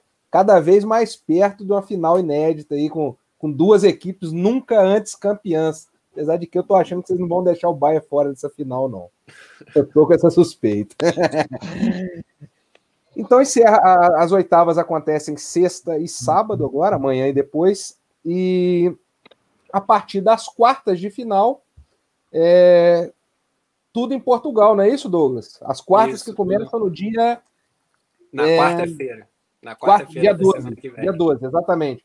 Tudo isso em Portugal. Aí. Estádio da Luz, que é o estádio do Benfica, e. José é, é tudo em Lisboa. Tudo em Lisboa. Sim, o outro estádio é o José Alvalade do, do esporte. É o do esporte. Sim. Aí na, na, quarta, o Atalanta e PSG é no Estádio da Luz. Na quinta, RB Leipzig e Atlético de Madrid no José Alvalade. Na sexta, Napoli ou Benfica contra Bayern ou Chelsea no Estádio da Luz. E no sábado, Real Madrid ou Manchester City contra Juventus ou Lyon, Lyon. no José Alvalade.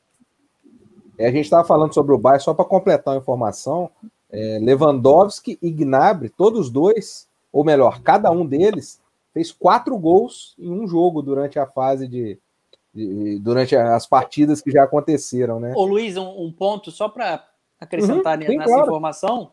Você falou aí que o Lewandowski é o artilheiro né, da, da Champions, ele é o artilheiro da Europa.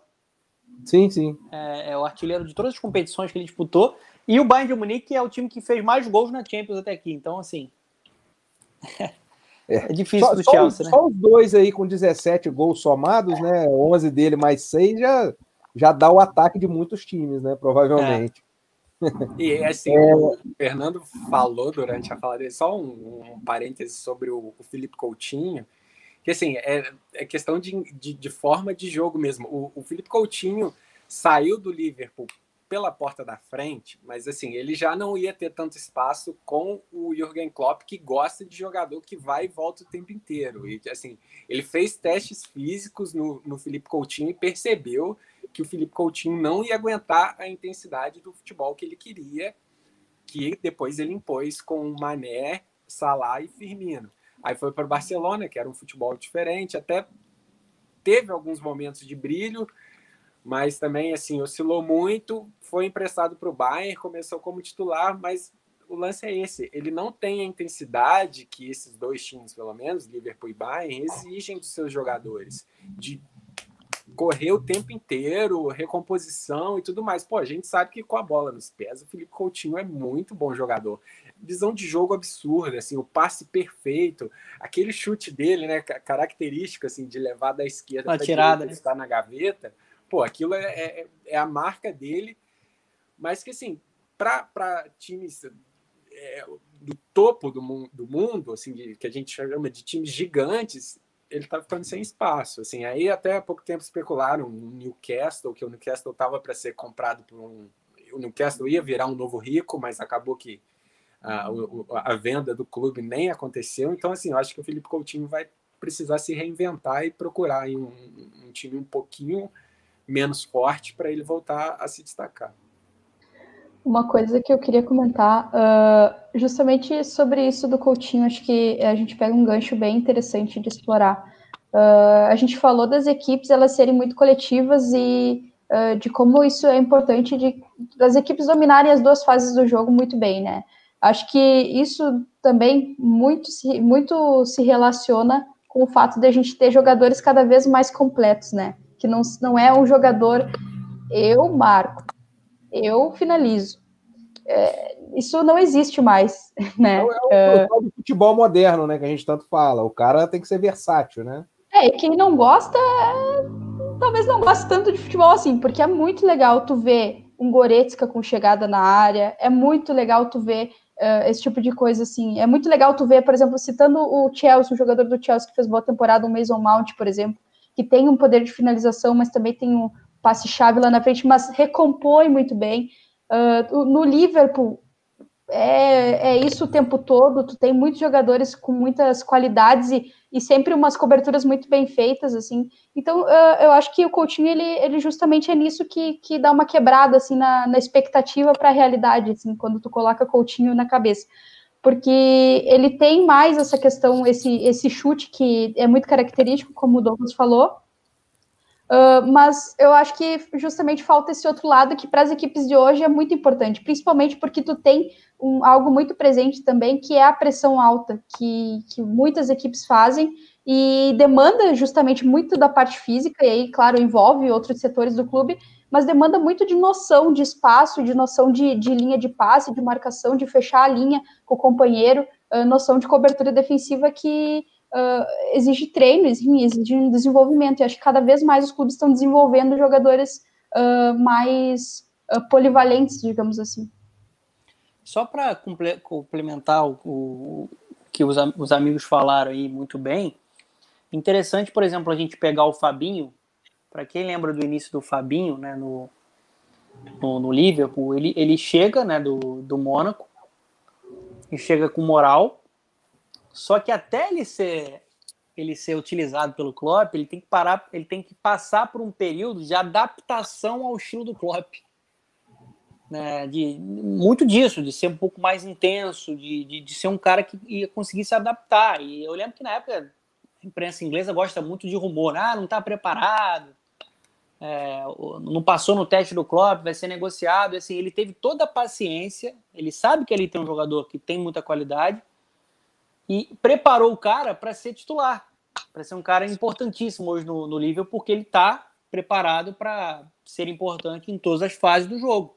A gente vê o Fabinho ser importante em todas as fases do jogo. Então, assim, não tem para onde sair.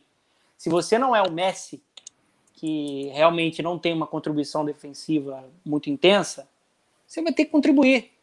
O Coutinho vai ter que entender isso e trabalhar isso nele. E é até interessante, né? O Douglas falou sobre o Newcastle, a gente tem visto aí o Arsenal, também o Tottenham com o interesse, ele quer voltar para a Premier League.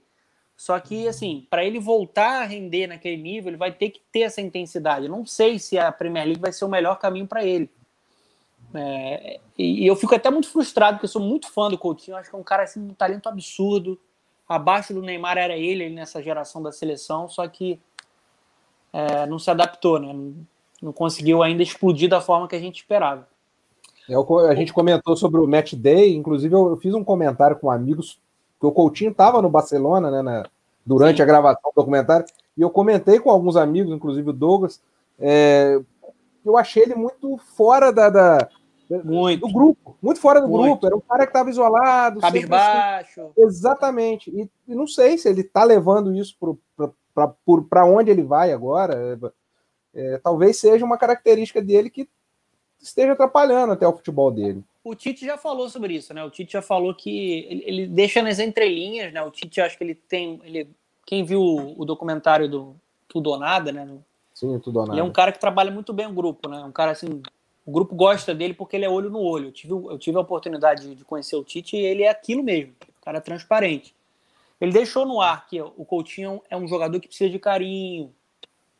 Ele tem, tem uma questão assim da parte psicológica do Coutinho que você também tem que ter um cuidado ali. Porque hoje em dia é força mental, né? O atleta de alto rendimento ele tem que estar bem fisicamente, tecnicamente, taticamente e mentalmente para render. Ô, galera, deixa eu te falar uma, falar uma coisa para vocês. A minha bateria está acabando. Aí eu vou sair, vou pegar o carregador e volto, porque a conversa tá boa, tá? Show, então eu vou deixar aqui, vai ficar, vai ficar a parede aqui, mas eu já volto. Tranquilo, tá vai lá, vai lá.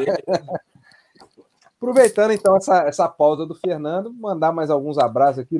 Carol Carolina Radu, Carolina Radu sempre acompanhando a gente. Luiz Henrique Marendino, meu amigo Popô. É, Igor Camargo, Igor também está sempre com a gente aqui. A Bárbara Peron, que o Douglas já tinha, já tinha comentado né, a respeito da participação dela. Leonardo Lopes. Ih, rapaz, o, Leo, o Leonardo Lopes falou aqui: quem leva é a Atalanta. Pronto, falei. não tem nem discussão. Cleiton Araújo. Vou esperar o Fernando para comentar essa. O Cleiton Araújo, esse cara, ó, esse, esse é o cara, hein? Tá sempre com a gente aí, toda, toda, todo resenha de boteca ele vem, participa. Um abraço pro Cleiton Araújo. Antônio Pinto da Moita. Ih, rapaz, Antônio Pinto da Moita. E ele participou outro dia também, é o do Coyote. Fala, Coyote, manda um salve. A gente não sabe quem é o Coyote. Antônio, fala aí. É, pois é. Ô, Antônio, fala no chat quem que é o Coyote, porque a gente não sabe. Lauro Jordão, nosso Laurinho. Tá, tranquilo, tranquilo, Fernando. Eu vou ficar sem o fone, tá? Tá, ótimo.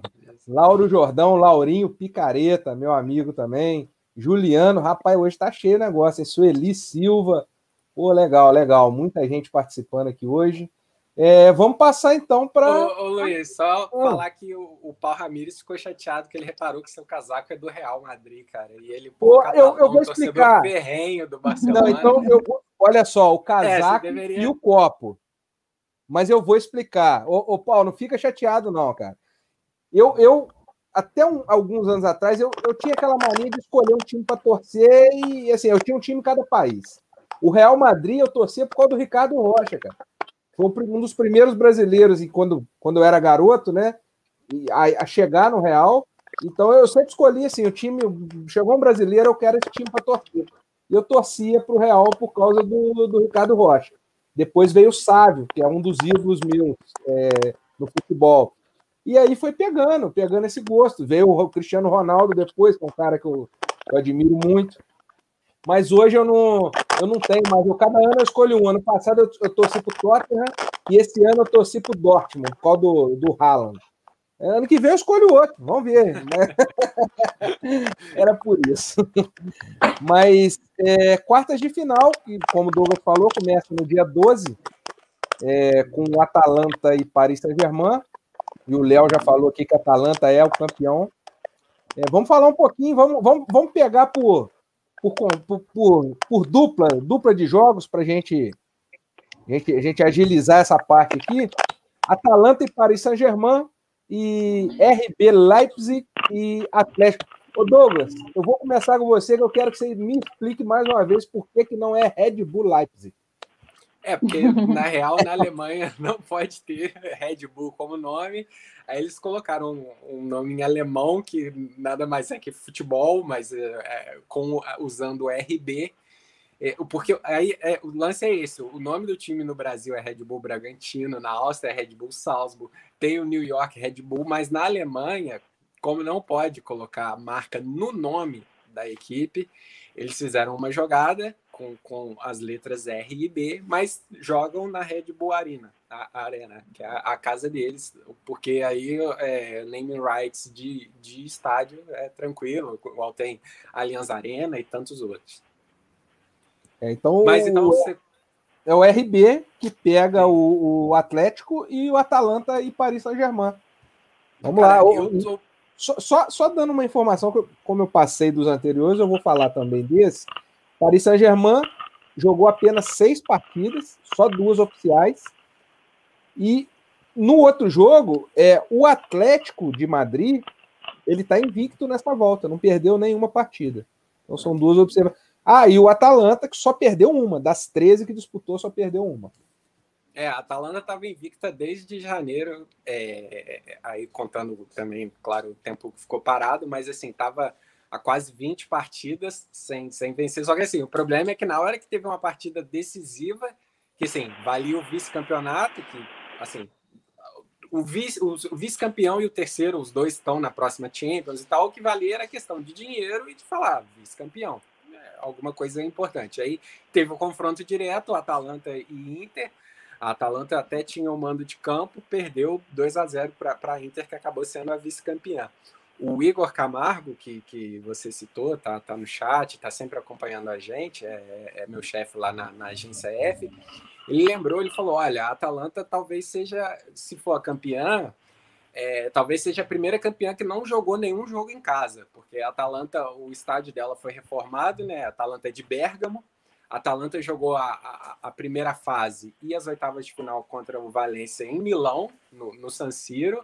E agora, como a gente já falou, tudo em Portugal. Então, talvez seja, eu não lembro, pelo menos, uma campeã que não não jogou em casa. Só que, assim, tem que passar pelo Paris Saint-Germain, que eu, eu tô bem ansioso, Luiz, para esse jogo. Eu acho que vai ser um jogaço, porque o, o PSG, infelizmente, o Mbappé não vai jogar, tá machucado, é um desfalque de peso, mas o Neymar tá muito bem, o Neymar desde antes da pandemia, fazendo uma grande temporada. Agora ele na final da Copa da França, ele fez o gol do título contra o Saint-Etienne.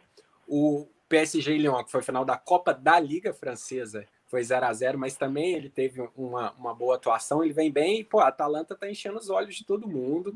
É o trabalho do, do Gasperini empolgando desde a temporada passada, que pegou o quarto lugar no italiano, agora ficou em terceiro e encantando na Champions. Pô, lembrar que o começo de, de Champions da Atalanta foi péssimo. A Atalanta é, perdeu os três primeiros jogos, todo mundo falando, pô, agora já era, cresceu e conseguiu a classificação. É, é assim, questão de, de, camisa, ah, camisa pesa, camisa não pesa, eu acho que tem que ver os jogadores. Os jogadores estão acostumados a, a, a, a jogos decisivos. O Paris Saint-Germain, Paris Saint-Germain, você pensar, pô, aquela eliminatória contra o Barcelona, que fez 4 a 0 em casa e tomou 6 a 1 o pessoal fala muito de camisa. Mas assim, os jogadores estão acostumados aos momentos decisivos, pô, naquele 6 a 1 o Di Maria perdeu um gol feito, o Cavani, se eu não me engano, perdeu dois gols feitos. E assim, isso é, é do jogador, não, não, é a camisa. E, em compensação, o Neymar arrebentou aquela vez. Então, e agora o PSG conta com o Neymar. É, tô, tô curioso, e aí, como você falou, de PSG e Atalanta, quem passar pega Atlético ou RB Leipzig. E aí o Atlético já vem de duas finais né, nessa década. Vamos ver. É, tá interessante. Por mais que a gente falar o outro lado, o lado dos campeões, o lado que também tem o City e tal, essa parte da chave também, os jogos vão ser interessantes. É interessante, enquanto você falava aí, eu dei uma pesquisa rápida, uma pesquisada rápida. É, considerando principais é, campeonatos de primeira divisão e copas né, nacionais, a Atalanta tem uma Copa da Itália na década de 60, não ganhou mais nada, além de Série B e C, e o RB não tem nenhum título. Então, essas duas equipes, elas não foram nem campeões, tirando essa Copa da Itália da, da, da Atalanta, eles não têm títulos de expressão nem dentro do país, e pode ser é, campeão o... da Champions League, né? O, o RB Leipzig é um clube recente, né? Então, sim, assim, sim. Ele, tá, é, ele tá na primeira divisão. Se eu não me engano, ele disputou a primeira divisão quatro vezes, eu acho. É, ele é de 2009, né? Ele... É, pois é. E assim, mas na primeira divisão, se eu não me engano, é temporada 15, 16, 16, 17, alguma 16, coisa 17, assim. 16, é, 17. É bem recente. Então, assim, nem dá pra E sempre falar, entre ah, os primeiros, né? Sempre sim, entre os primeiros. Pois é. Já, já chegou na, no campeonato alemão sempre brigando ali pelas primeiras posições. Ainda não conseguiu fazer frente ao, ao Bayern de Munique, né, para brigar por título e tal. Mas até acredito que seja uma questão de tempo, porque tá, tá sempre montando grandes times. E assim, é, o único problema para o Leipzig é que o Werner, o time Werner, já não joga mais, ele já está fechado com, com o Chelsea para a temporada que vem. Mas assim como o Arthur que fechou pra, com, com a Juventus para a temporada que vem já não está jogando no Barcelona, o último Werner também já não está jogando pelo, pelo RB Leipzig mais. É, então, ô, Michele, a gente falou aqui sobre Paris Saint-Germain. Você tinha comentado sobre o De Bruyne no, no City, né? A temporada espetacular dele, candidato a, a melhor do mundo, né? Na temporada, o Paris Saint-Germain tem o Neymar, que fez uma baita temporada também, né? É, o, o, que a gente brinca muito, né? O menino Ney virou o adulto Ney. É, uhum. Será que agora vai? eu acho que eu acho que para o Neymar assim nunca faltou futebol, né? Isso eu acho que todo mundo que viu a carreira dele, que acompanhou, não acho que não. Quanto ao futebol do Neymar, não tem dúvida. A parte extracampo, para mim, sinceramente, não me importa muito, porque eu ligo mesmo porque ele faz dentro de campo. Uh, então, eu acho que assim, pro Neymar, a única coisa que faltou, eu acho, nas últimas temporadas foi justamente ele, assim, enquanto jogador do Paris Saint-Germain, né, que uh, desde 2017, se não me engano, uh, faltou, a única coisa que faltou foi ele estar saudável para ser protagonista nos momentos decisivos que Paris precisou. A, a, Liga Francesa, os campeonatos da França, o, o Paris Saint-Germain domina, assim como a Juventus domina na Itália. Agora, a questão do, a questão da, de uma Champions League, por exemplo, o fato dele estar saudável nessa é muito importante, assim, é assim, é o que torna o PSG competitivo, porque sem Neymar, por mais que tivesse o Mbappé, uh, não dava de ver um PSG possivelmente campeão. Assim, eu não imaginava um PSG possivelmente campeão. E acho que a gente tem que elogiar muito o, trabalho, o trabalho do Thomas Tuchel e, e até tentar pensar no horizonte do, do Neymar, como ele é usado na seleção, e aí rende um outro, uma outra discussão, mas justamente o Neymar como um cara que joga ali pela esquerda, mas também parte do meio do, mais centralizado, potencializando o jogador. Quem se beneficia muito desses passos do Neymar é justamente o Mbappé, mas é óbvio que o, o PSG tem outros jogadores de muita qualidade também no ataque. Uh, o Di Maria também, eu acho que dá para pontuar a temporada do Di Maria, que, que ele fez jogos muito bons.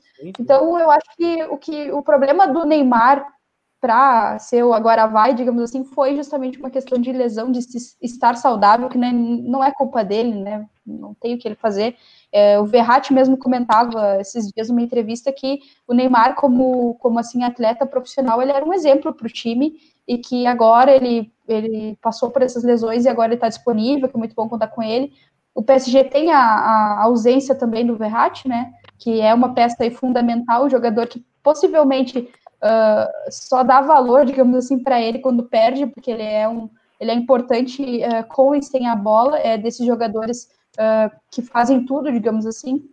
Então, o PSG tem essas, essas lacunas aí, mas eu acho que também tem a qualidade do Neymar, tem a qualidade de um outro brasileiro que também acho que é que merece muitos elogios, que é o Marquinhos, uh, que pode jogar tanto como volante quanto como zagueiro e faz as duas posições, faz as duas funções muito bem, uh, com uma saída de bola super boa, assim, presente na bola aérea ofensiva.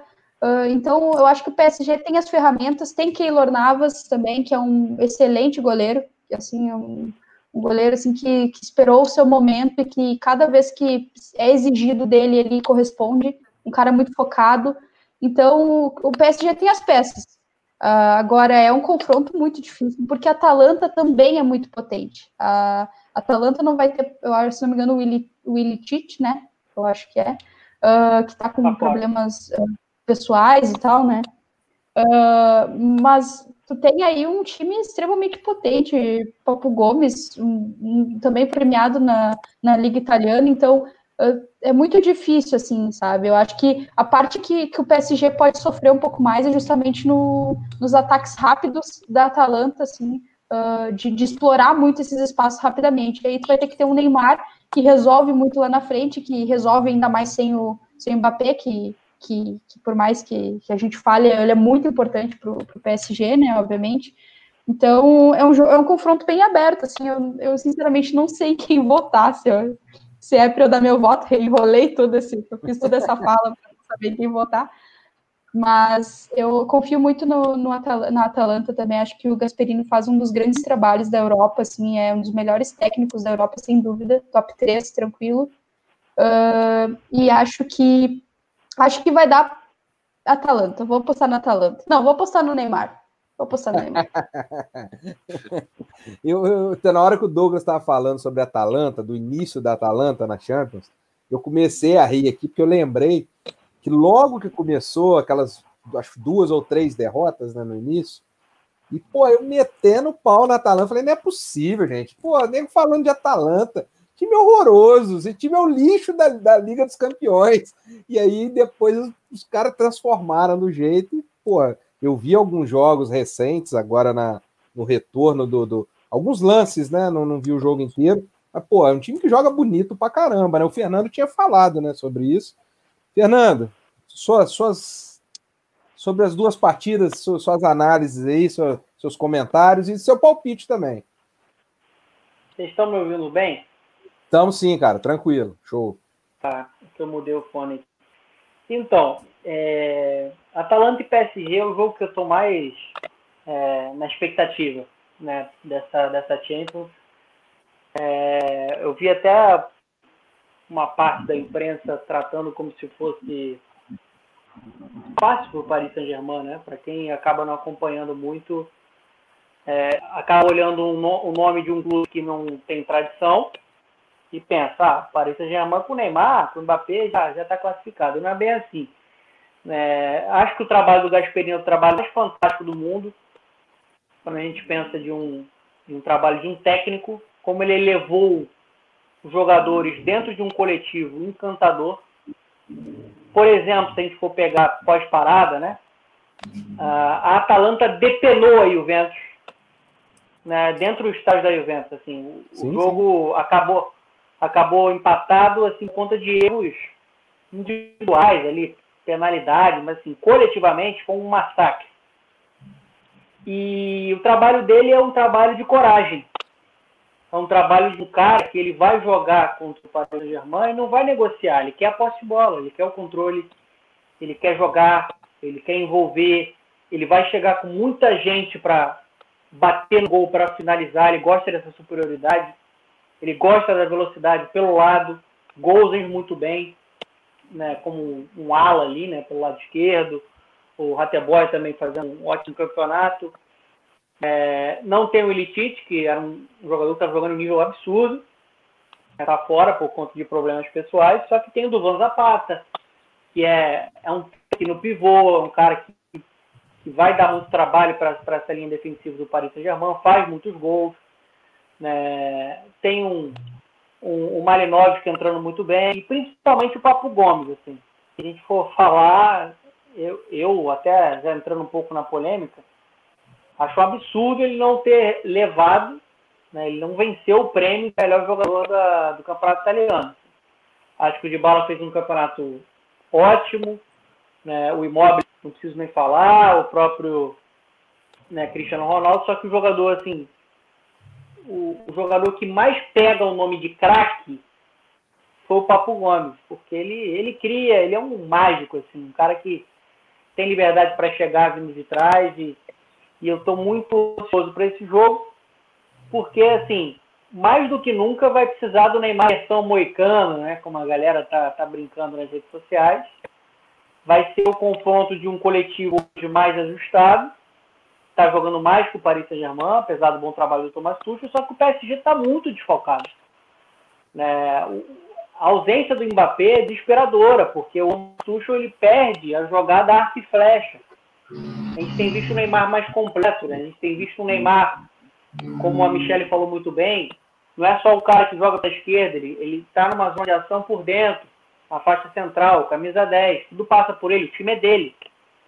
Então aquela bola em profundidade que ele tem para acionar o Mbappé, ele não vai ter o Mbappé, ele vai ter o Sarabia. E o nível cai de uma forma assim abissal. Não dá nem para comparar. Então, é, não tem o Di Maria, outro jogador importante né, nessa temporada, está suspenso.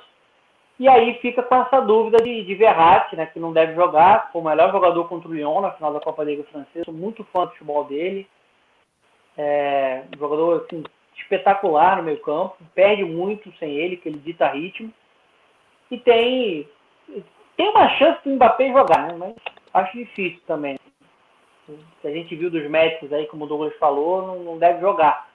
Agora a gente já viu o jogador tendo tratamento com placenta, né? Fazendo de tudo para jogar. Tentando de tudo. Tentando de tudo. Mas vai depender muito do Neymar inspirado, do Neymar que está jogando a barbaridade na temporada, né? Que acho que ele só fica abaixo aí do Lewandowski e do Kevin De Bruyne por conta do número de jogos, né? Porque ele ficou fora por conta de lesão. Mas é para mim o Neymar é genial, gente. Assim, eu acho genial. Acho que o campo e bola dele não tem que questionar. Ele já ganhou quase tudo na carreira. Acho que ele toma muita pancada desnecessária da, da imprensa que eu faço parte. Mas assim, não tem que contestar. Esse cara ele pode botar o jogo no bolso, como fez contra o Borussia Dortmund, né? O PSG também estava tava desfalcado, ele foi lá e classificou. Então, assim, já para encerrar aqui a participação nesse jogo, fico muito, é, é, complicado, cara, opinar esse jogo é bem complicado. É, eu tinha tudo para falar Atalanta, mas eu não eu confio que o Neymar vai o Neymar vai brilhar. Acho que o Neymar vai brilhar e vai vai conseguir algo, um feito bem, bem absurdo para todo mundo aplaudir e valorizar um talento brasileiro. Né? É um cracaço. Acho que o PSG passa. Esse, a, a, a Michelle foi de PSG também, né, Michelle? Sim, fiquei na dúvida, achei que ia ficar. Achei é, que verdade. o Fernando ia ser um pouco mais decidido, mas estou mais tranquila agora que era uma dúvida para todo mundo. Eu acho engraçado que chega a ser até contraditório, né? A gente encheu a Atalanta de elogio, falou, ah, tá desfalcado. Mas o Neymar, o Neymar permite o contraditório, né? O tipo é, eu, eu acho que tem muito, tem muito aquele negócio também, como a gente gosta de ver a Atalanta jogar, a gente queria muito que ela passasse, né? Mas Sim. pesa um pouco a questão do Paris Saint-Germain e do, do, futebol do Neymar. Douglas, queria falar? É, não, eu não dei o meu palpite, mas. Ah, assim, vai lá. É, não, antes disso, o que me incomoda mais no PSG, assim, é como o Fernando falou, do Mbappé para o Sarabia, a queda de nível é bem grande. Mas assim, o Sarabia até teria vaga em alguns grandes times da Europa. O que eu acho mais fraco desse PSG atual são as laterais. O PSG tinha o Meunier, mas já foi negociado com o Borussia Dortmund, não está jogando mais. Quem joga é o Kerr, que assim é, é, é meio zagueiro, meio lateral direito.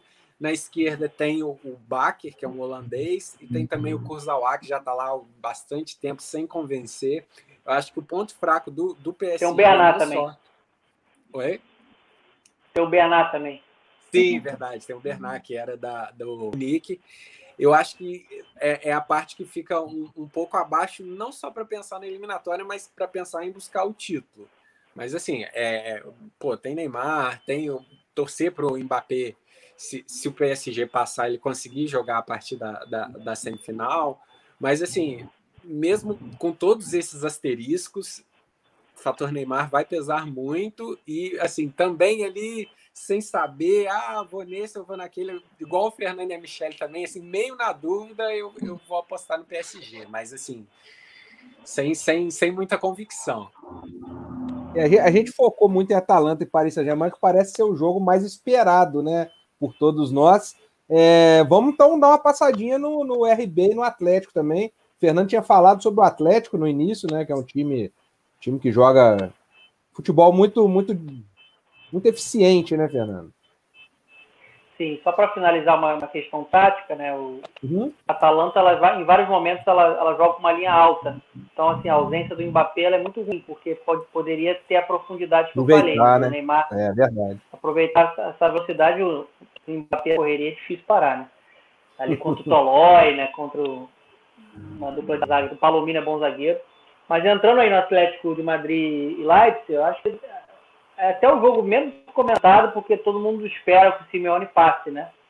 E Sim. eu também espero.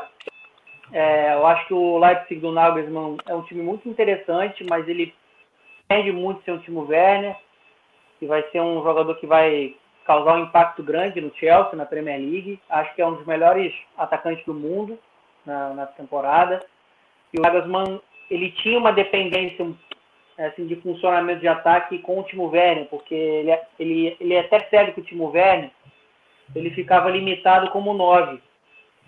E aí ele bota o Poulsen, que é um dinamarquês, que é um centroavante, para ser o 9, e explora o Timo Werner vindo de trás. Por quê? Ele tem velocidade, ele tem potência, e, e, e ele acaba sendo potencializado vindo de trás com essa liberdade para circular, para bater no gol, para vir para assistência. Então você perde um jogador dessa influência, é difícil, assim, e, e de novo sendo polêmico. Não é meu feitio, não, assim. Eu acho uma sacanagem do Timo Werner, assim, o que ele fez com o Leipzig, eu acho uma sacanagem, assim, desculpe a palavra, porque, assim, ele foi um cara que foi elevado pelo Leipzig no momento mais importante do clube, é, na, na, parte continental, né, numa Champions, numa fase aguda, Sim. ele largou. Ele largou, foi pro Chelsea, o Chelsea não poderia ser utilizado pro Chelsea agora, e, e assim, simplesmente largou, isso ficou, acho que até em contrato, ele quis adiantar né, essa, essa ida e o não vai ter muito problema para repor, né? Tem o, Sabe que é um bom jogador, tem um Pamecano, mas eu acredito nessa solidez do Atlético Madrid. Eu acho que o Atlético Madrid está cada vez mais maduro para ganhar uma Champions. Ele tem aí a eliminação contra o Liverpool. Ele tem uma defesa muito forte, com o Felipe jogando muito. Eu falei aqui do Diego Carlos. O Felipe é um cara também que tem que estar na seleção brasileira. Né, com o Jiménez, outro uruguaio, né? O Douglas está no Uruguai. E é um zagueiro. E tem Renan Lodge. Né, o, o Llorente sendo adaptado como, em alguns momentos, um ponto segundo avançado. E, e, o João Félix fica na expectativa, né? O João Félix aparecer agora, que ainda oscilou muito, é muito talentoso, mas oscilou muito. Eu acho que o Atlético Madrid passa e eu acho que o Atlético Madrid vai ser muito difícil, viu? De, o time que tirar o Atlético Madrid vai suar.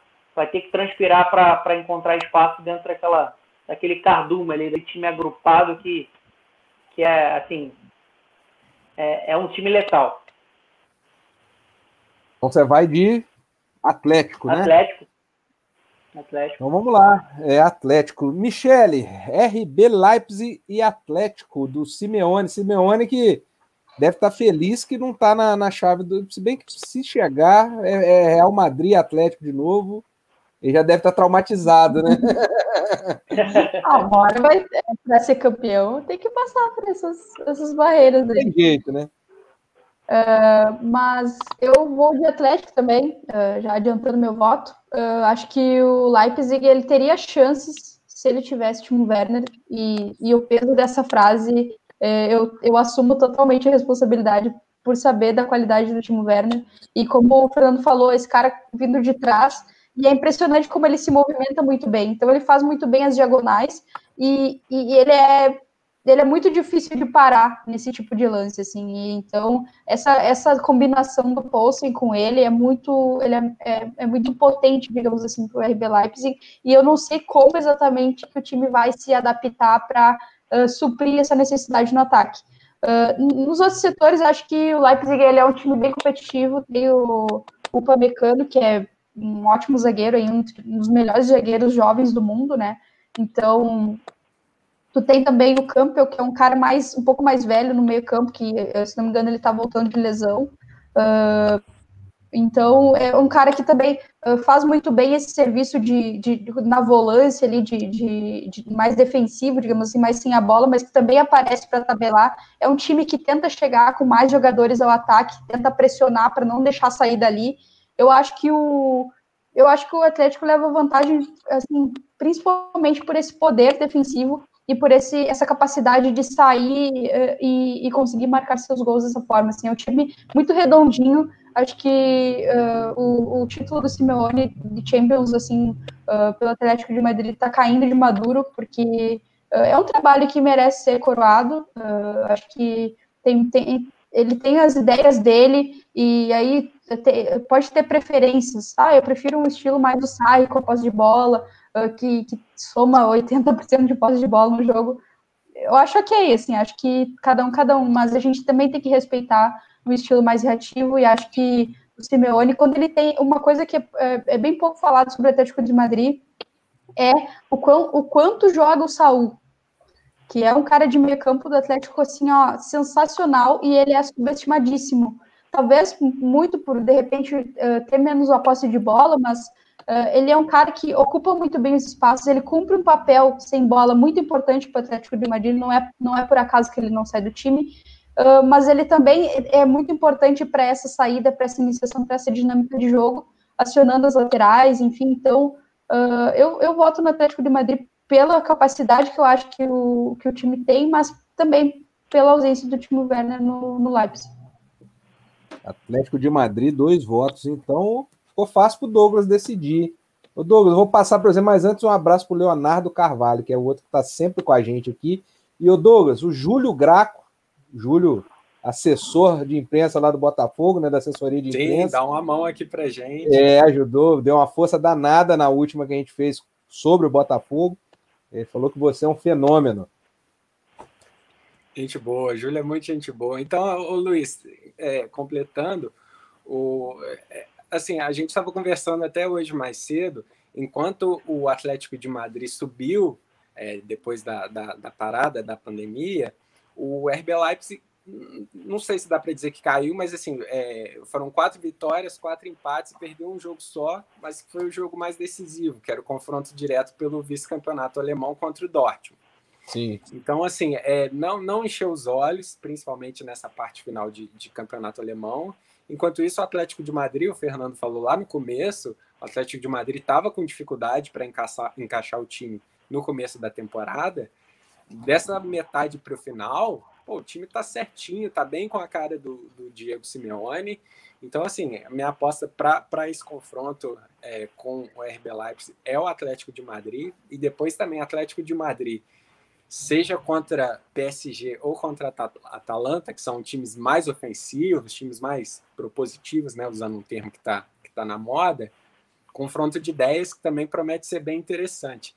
E a, a gente falou do, do Werner, que, que não vai jogar na, pelo, pelo RB Leipzig, é, é a, a situação de paralisação dos campeonatos é, causaram problemas contratuais, porque assim, alguns jogadores que já estavam com transferências acertadas, normalmente os contratos são até 30 de junho, que assim, a, a, a temporada de clubes acaba no máximo no começo de junho, para quem consegue pegar uma final de Champions, ou às vezes até uma final de Copa Nacional que fica atrasada, termina ali em 30 de junho e pronto. Foi até o PSG, você me perguntou no começo sobre é, uruguaios na, na Champions, o, o, Cavani tinha contrato com o PSG até 30 de junho. Era o mesmo caso do Meunier, que é o lateral direito, e do Thiago Silva. O Cavani não renovou, o Meunier se transferiu para o Borussia Dortmund também, já não está jogando mais. O Thiago Silva acabou estendendo o contrato dele até o final de agosto. A Champions vai acabar em 23 de agosto, né? Um, um domingo é a final. E o Thiago Silva renovou o contrato até especula-se aí o futuro dele, uma possível volta para o Fluminense, que eu acharia uma ótima ideia, mas também tem, tem, tem time inglês procurando e tal. Então foi uma situação que, que alguns conseguiram resolver, conversaram, e outros, pô, o Werner vai fazer muita falta para esse jogo. Pô, é, é, é, foi o grande nome do, do, do, Leipzig nos últimos anos. E, como a Michelle falou, promete muito a, a, a passagem dele pelo futebol inglês, ele, pô, o Chelsea tá, tá fazendo grandes contratações, tá, tá, tá, quem sabe quebrar um pouco no futebol inglês isso de Manchester City e Liverpool que a gente viu na, nas últimas temporadas. É, você comentou sobre o time, vocês comentaram, né, sobre o time Werner e você falou a respeito da, do retorno, né, do, do, do RB pós a pandemia, é, pós a parada. É, o Werner ainda jogou, ele chegou a jogar pelo, pelo RB no alemão e depois saiu, né? Então, assim, vai ser uma ausência maior do que do que a falta que fez naquelas rodadas finais do alemão. Pô, e era uma chance de consagração, porque assim, ele já tem um grande nome lá no, no Leipzig. E assim, ele agora não só perdeu a chance de, de, de, de subir de nível, de entrar de vez para a história do clube, como se queimou, porque assim, não conheço muitos torcedores do RB Leipzig, mas assim, na cidade o time, pô, é muito querido. E, pô, o cara tava lá é, fez muito pelo clube, jogou tudo no lixo por causa de, de, de alguns meses que, pô, para quê? Para ficar em casa jogando videogame, de férias, pô, vai lá, joga. E, e, e, o Leipzig perde a sua principal peça ofensiva contra o sistema defensivo mais temido do mundo, né? Esse é o problema. É verdade. é no mínimo pênaltis a gente tem garantido, né? Dificilmente o Leipzig ganharia no tempo normal uma partida sem um, a eficiência do ataque contra uma equipe tão forte defensivamente, né? É, então ficou Atlético e Paris Saint-Germain na nossa nossa brincadeirinha aqui. Galera, nós estamos chegando a quase duas horas de papo, é, mas antes da gente encerrar, nós vamos fazer o palpitão agora, a final. Vamos direto para a final, que a gente já fez uma análise de todas as equipes. É, a final de cada um de vocês e o campeão, quem que vai ser. Lembrando que a gente tem, pela nossa nossa brincadeira aqui, ficou Atlético e Paris Saint-Germain de um lado, é, e do outro lado ficou City, Lyon, Barcelona e Bayern. Eu vou começar com o Fernando. Fernando, sua final, seu campeão, seu destaque. É, Vai lá, você que, que manda. O Atlético está numa chave e o Bayern está em outra, né? Não é isso? O Atlético está na chave de cima, o Bayern na de baixo, exatamente. É, é a final que eu acho que vai acontecer.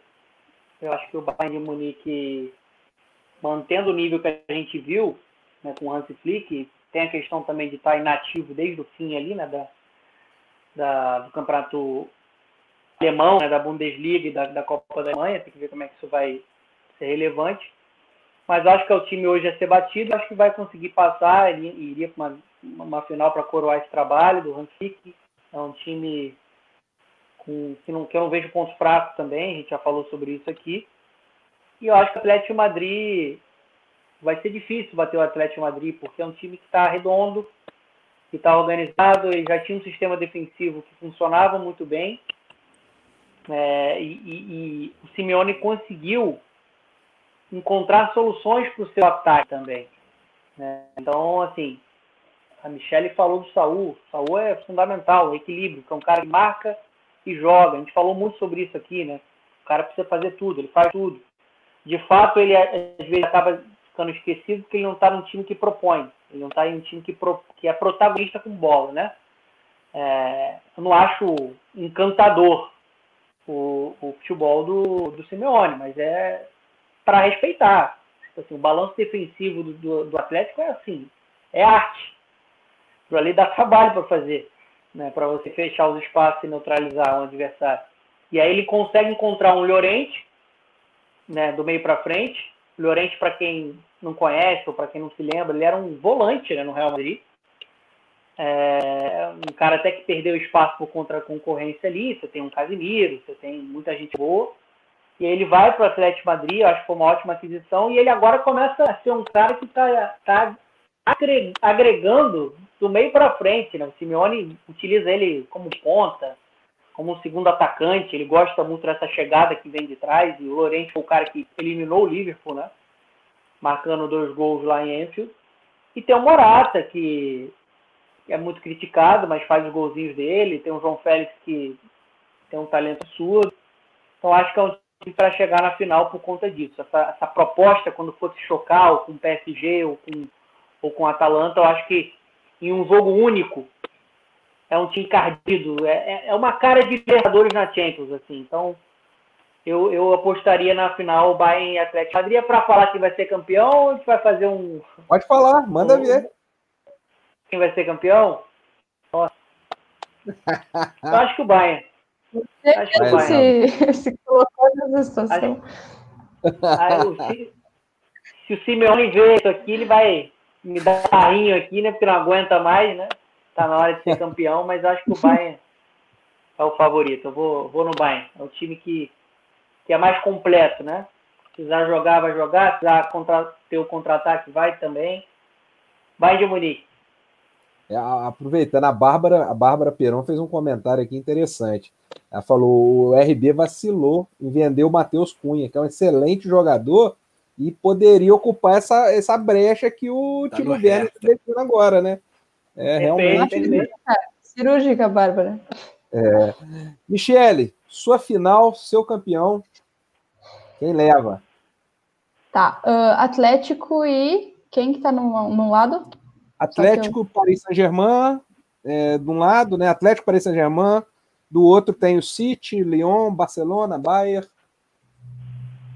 Então, para mim, Bayern e City seria final, é uma final antecipada, assim.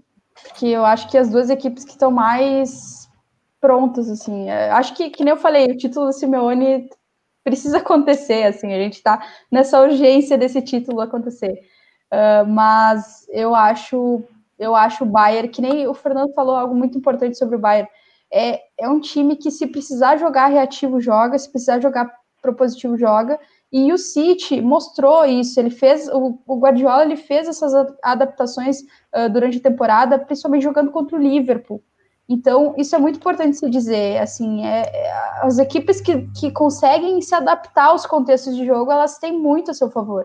Então uh, eu acho que City e Bayern é uma final antecipada, partindo desse princípio, que é muito difícil escolher entre um e outro. Mas eu não sei se eu acho que se o Paris Saint-Germain passar agora pela Atalanta, acho que uh, passar agora sem, uh, sem Mbappé, uh, com o Neymar assumindo e tal, eu acho que vai para a final daí. Eu acho que não tem quem segure, digamos assim. a não ser, enfim, lesão, alguma coisa assim. então, seria, seria City Deixa, não, não sei. Deixa eu ver. Ou City, né? É difícil, cara. Ah, vocês me complicaram muito. City Paris Saint-Germain? Nossa, que final, hein? Eu acho que seria City Paris Saint-Germain, a final. Eu gostaria dessa final. O Hans Flick já tá me ligando, falando que não gostou do que eu falei. Mas eu acho que seria, seria essa final e meu Deus, que final, né? Eu acho que daria. Ah, acho que dá Pepe, dá título Champions League para o City. Pegou a hora do City. Quem passar daquele lado ali vai ser campeão, não sei. Já pensou City campeão da Champions e, e o United campeão da Liga Europa e Manchester ia perder, hein? Nossa. Tomara que a pandemia já tenha é. passado, que não ia as ruas. É, e, aí, e aí depois teria uma Supercopa Europeia com, com os dois, né? Seria um jogo bem interessante. Ah, é, verdade. É. Não, precisa, não precisa nem escolher é, Supercopa Europeia, é jogo único ou são dois jogos? É jogo Porque único, normalmente não precisa nem escolher sede, faz na, na Inglaterra e tá resolvido. A gente fez aqui o palpitão, chega lá na hora do vamos ver, o Leipzig passa, o Napoli passa, passa É sempre assim. Thiago Domingos mandou aqui, ó, Atlético e Bayern, a final. Seguiu a ideia do Fernando. Douglas, sua final, seu campeão. Olha, é, eu tô vendo como o melhor time, eu até falei na hora que a gente comentou Chelsea e Bayern, eu tô vendo como o melhor time é, no momento o Bayern, então é essa, essa seria uma semifinal, né? Eu tava olhando aqui é, o possível jogo que a Michelle considerou final antecipada, que seria o, o, o City com o Bayern, seria uma semifinal no, no dia 19 de agosto no, no José Alvalade. Eu acredito que vai acontecer essa semifinal, mas aí eu coloco o Bayern na final e do outro lado, Atlético de Madrid e PSG, que seria a minha semifinal, eu ainda colocaria o PSG na final. Então eu, eu imagino aí um, um PSG e, e, Bayern no dia 23 de agosto no, no, Estádio da Luz, mas não acho que ainda vai ser a vez do, do PSG, não. Chutaria aí um, um Bayern campeão, mas lembrando aí bem do começo da, da, nossa conversa que o Rodrigo Campos colocou no, no chat, palpite não costuma ser a minha, não. Né? A gente tem, o, inclusive, né, o, o, Luiz Paulo, o, o bolão da, da, Liga dos Campeões. Exatamente. Estou muito mal classificado. Eu até subi agora, mas porque o pessoal já, já meio que parou de apostar. É, eu, ano passado eu fui bem, eu terminei em terceiro, mas esse ano eu tô lá embaixo também. Pois é, lá, eu... Lá para oitavo, um negócio assim, décimo, sei lá. Minha, Bolão, o único bolão que eu vou é o, o, o, que eu acompanho menos, que é a Fórmula 1, é o que eu consigo ir melhor. Os é, outros, é, mas, tô, mas 2020 não está sendo seu ano também, não. Bota o Hamilton ganhando que. Bota o Hamilton ganhando que vai. O Douglas está insistindo com o Vettel, não está dando certo. Eita! A pior é. temporada do Vettel. É. o Bruno Guedes falou que Bayern ganha da Atalanta na final. Laurinho, Lauro Jordão falou que o Bayern de Munique vai ser campeão. E o Isaac falou que a final é Bayern e Paris Saint-Germain. Eu vou Só opinar também. É, eu vou palpitar também. Só que eu vou sair, eu vou sair da. Eu gostei de vocês falando da Atalanta, vocês me convenceram. Eu vou pôr a Atalanta na final. E eu vou fazer uma média com a Michelle, eu vou pôr o City. Mas eu não quero que o City seja campeão, porque eu sou do time é do Mourinho, eu não sou do time do Guardiola. Ó, tá embaixo, então, né? Devo É, falar. o Mourinho tá bem complicado, porque nem disputar, ele disputou né, a fase de grupos, é, entrou no- durante a, a campanha do Tottenham e não conseguiu classificação. Agora nem jogar a, a Champions 2021 vai jogar também. Tá, tá difícil para ele. É, eu, eu, eu- como, eu- como eu, como eu fui muito cruel com o Atalanta no início da, da, da competição, eu vou me redimir e vou pôr o Atalanta campeã agora, um título fora do padrão. Ô, Luiz, Fala, o fala, Leandro. interessante da sua final é que os dois estavam no mesmo grupo da, da fase É de grupo verdade, da Champions. verdade. Eu, come- eu comentei, eu comentei o jogo City e Atalanta pela TNT, né? Essa temporada. Uhum. E aí terminou 5x1 pro City. Nossa. Então seria, revanche, seria uma agora, revanche, seria uma revanche. 5x1 com o Revanche Atalanta no final, então. Acho que foi 5x1. Eu acho que foi 5x1. Foi agora. Be- be- belo placar para a final de Champions. E sobre Galera, o Mourinho, só pode fazer falar. um pequeno comentário. Só pro, o Mourinho vai ficar o Resflick e o Mourinho me ligando. Mas é, eu brinquei no, no último God Save the Game, que a gente fez um- uma premiação, digamos assim, da, da Premier League, né? Eu brinquei que o Mourinho deve ser o segundo técnico português, segundo melhor técnico português da Premier League, mas perde para o Nuno Espírito Santo do Overhampton. É. Ele vai te ligar daqui a pouco. Galera, duas horas e seis minutos. Eu vou agradecer cada um de vocês, começar pela Michele. Muito obrigado pela presença, por ter aceito o nosso convite. É, trouxe muita informação para a gente aqui, muito legal. É, muito obrigado mesmo. E, e divulga aí o, o God Save the Game. Eu acertei dessa vez. Obrigadão, Michele. Pô, eu que agradeço, obrigado mesmo pelo convite e todo o papo aí foi muito legal. Foi duas horas que eu nem vi passar, porque conversa assim é muito, é muito, é muito bom bater esse papo, principalmente sobre Champions League, né? E aí projetar finais que é só timaço, né? E tu com certeza foi de futebol, vai estar satisfeito de qualquer forma, porque é, é só jogão. Uh, então, muito obrigado mesmo pelo convite, estou à disposição e Bom, vou falar do meu Twitter, né, que é onde eu coloco mais as análises, assim, uh, arroba Silva Michele S no final, uh, lá no Twitter, e o God Save the Game tá no Spotify, tá nas plataformas aí do Future, é só, só escutar, tamo aí. Obrigado mesmo pelo convite, foi muito legal. A gente também está no Spotify. A, a, galera pode se inscrever lá no YouTube e no dia seguinte, normalmente demora um tempinho para chegar no Spotify dá uma, umas 12 a 15 horas de delay. A gente está lá também com o Resenha de Boteco. Fernando, brigadão, cara. Pô, foi muito legal a sua participação. Fernando, que é do, do Dazon. Eu, o Dazon foi, foi, foi minha válvula de escape durante aquela pausa total eu assisti o quarteto, quarteto mágico, quadrado mágico, né? Com o tio Dudu Monsanto Sim. também. Assistia sempre a, durante a manhã o, o, o boletim da, da pandemia. Era, era onde eu, eu me, me apegava ali para me informar. Obrigado pela presença, cara. Muito legal aí ter você aqui com a gente também. Oh, eu que agradeço o convite, Luiz, aí, parabéns aí pela maestro, né, do, nessa administração, nessa gestão. É, o Douglas também sabe muito. É, sucesso para vocês, parabéns pelo, pelo projeto. É, a Michelle eu já acompanho, né, trabalho muito legal lá, todo mundo do, do Future, né, galera fera, tem alguns amigos lá, é, galera de elite mesmo que respeita o jogo.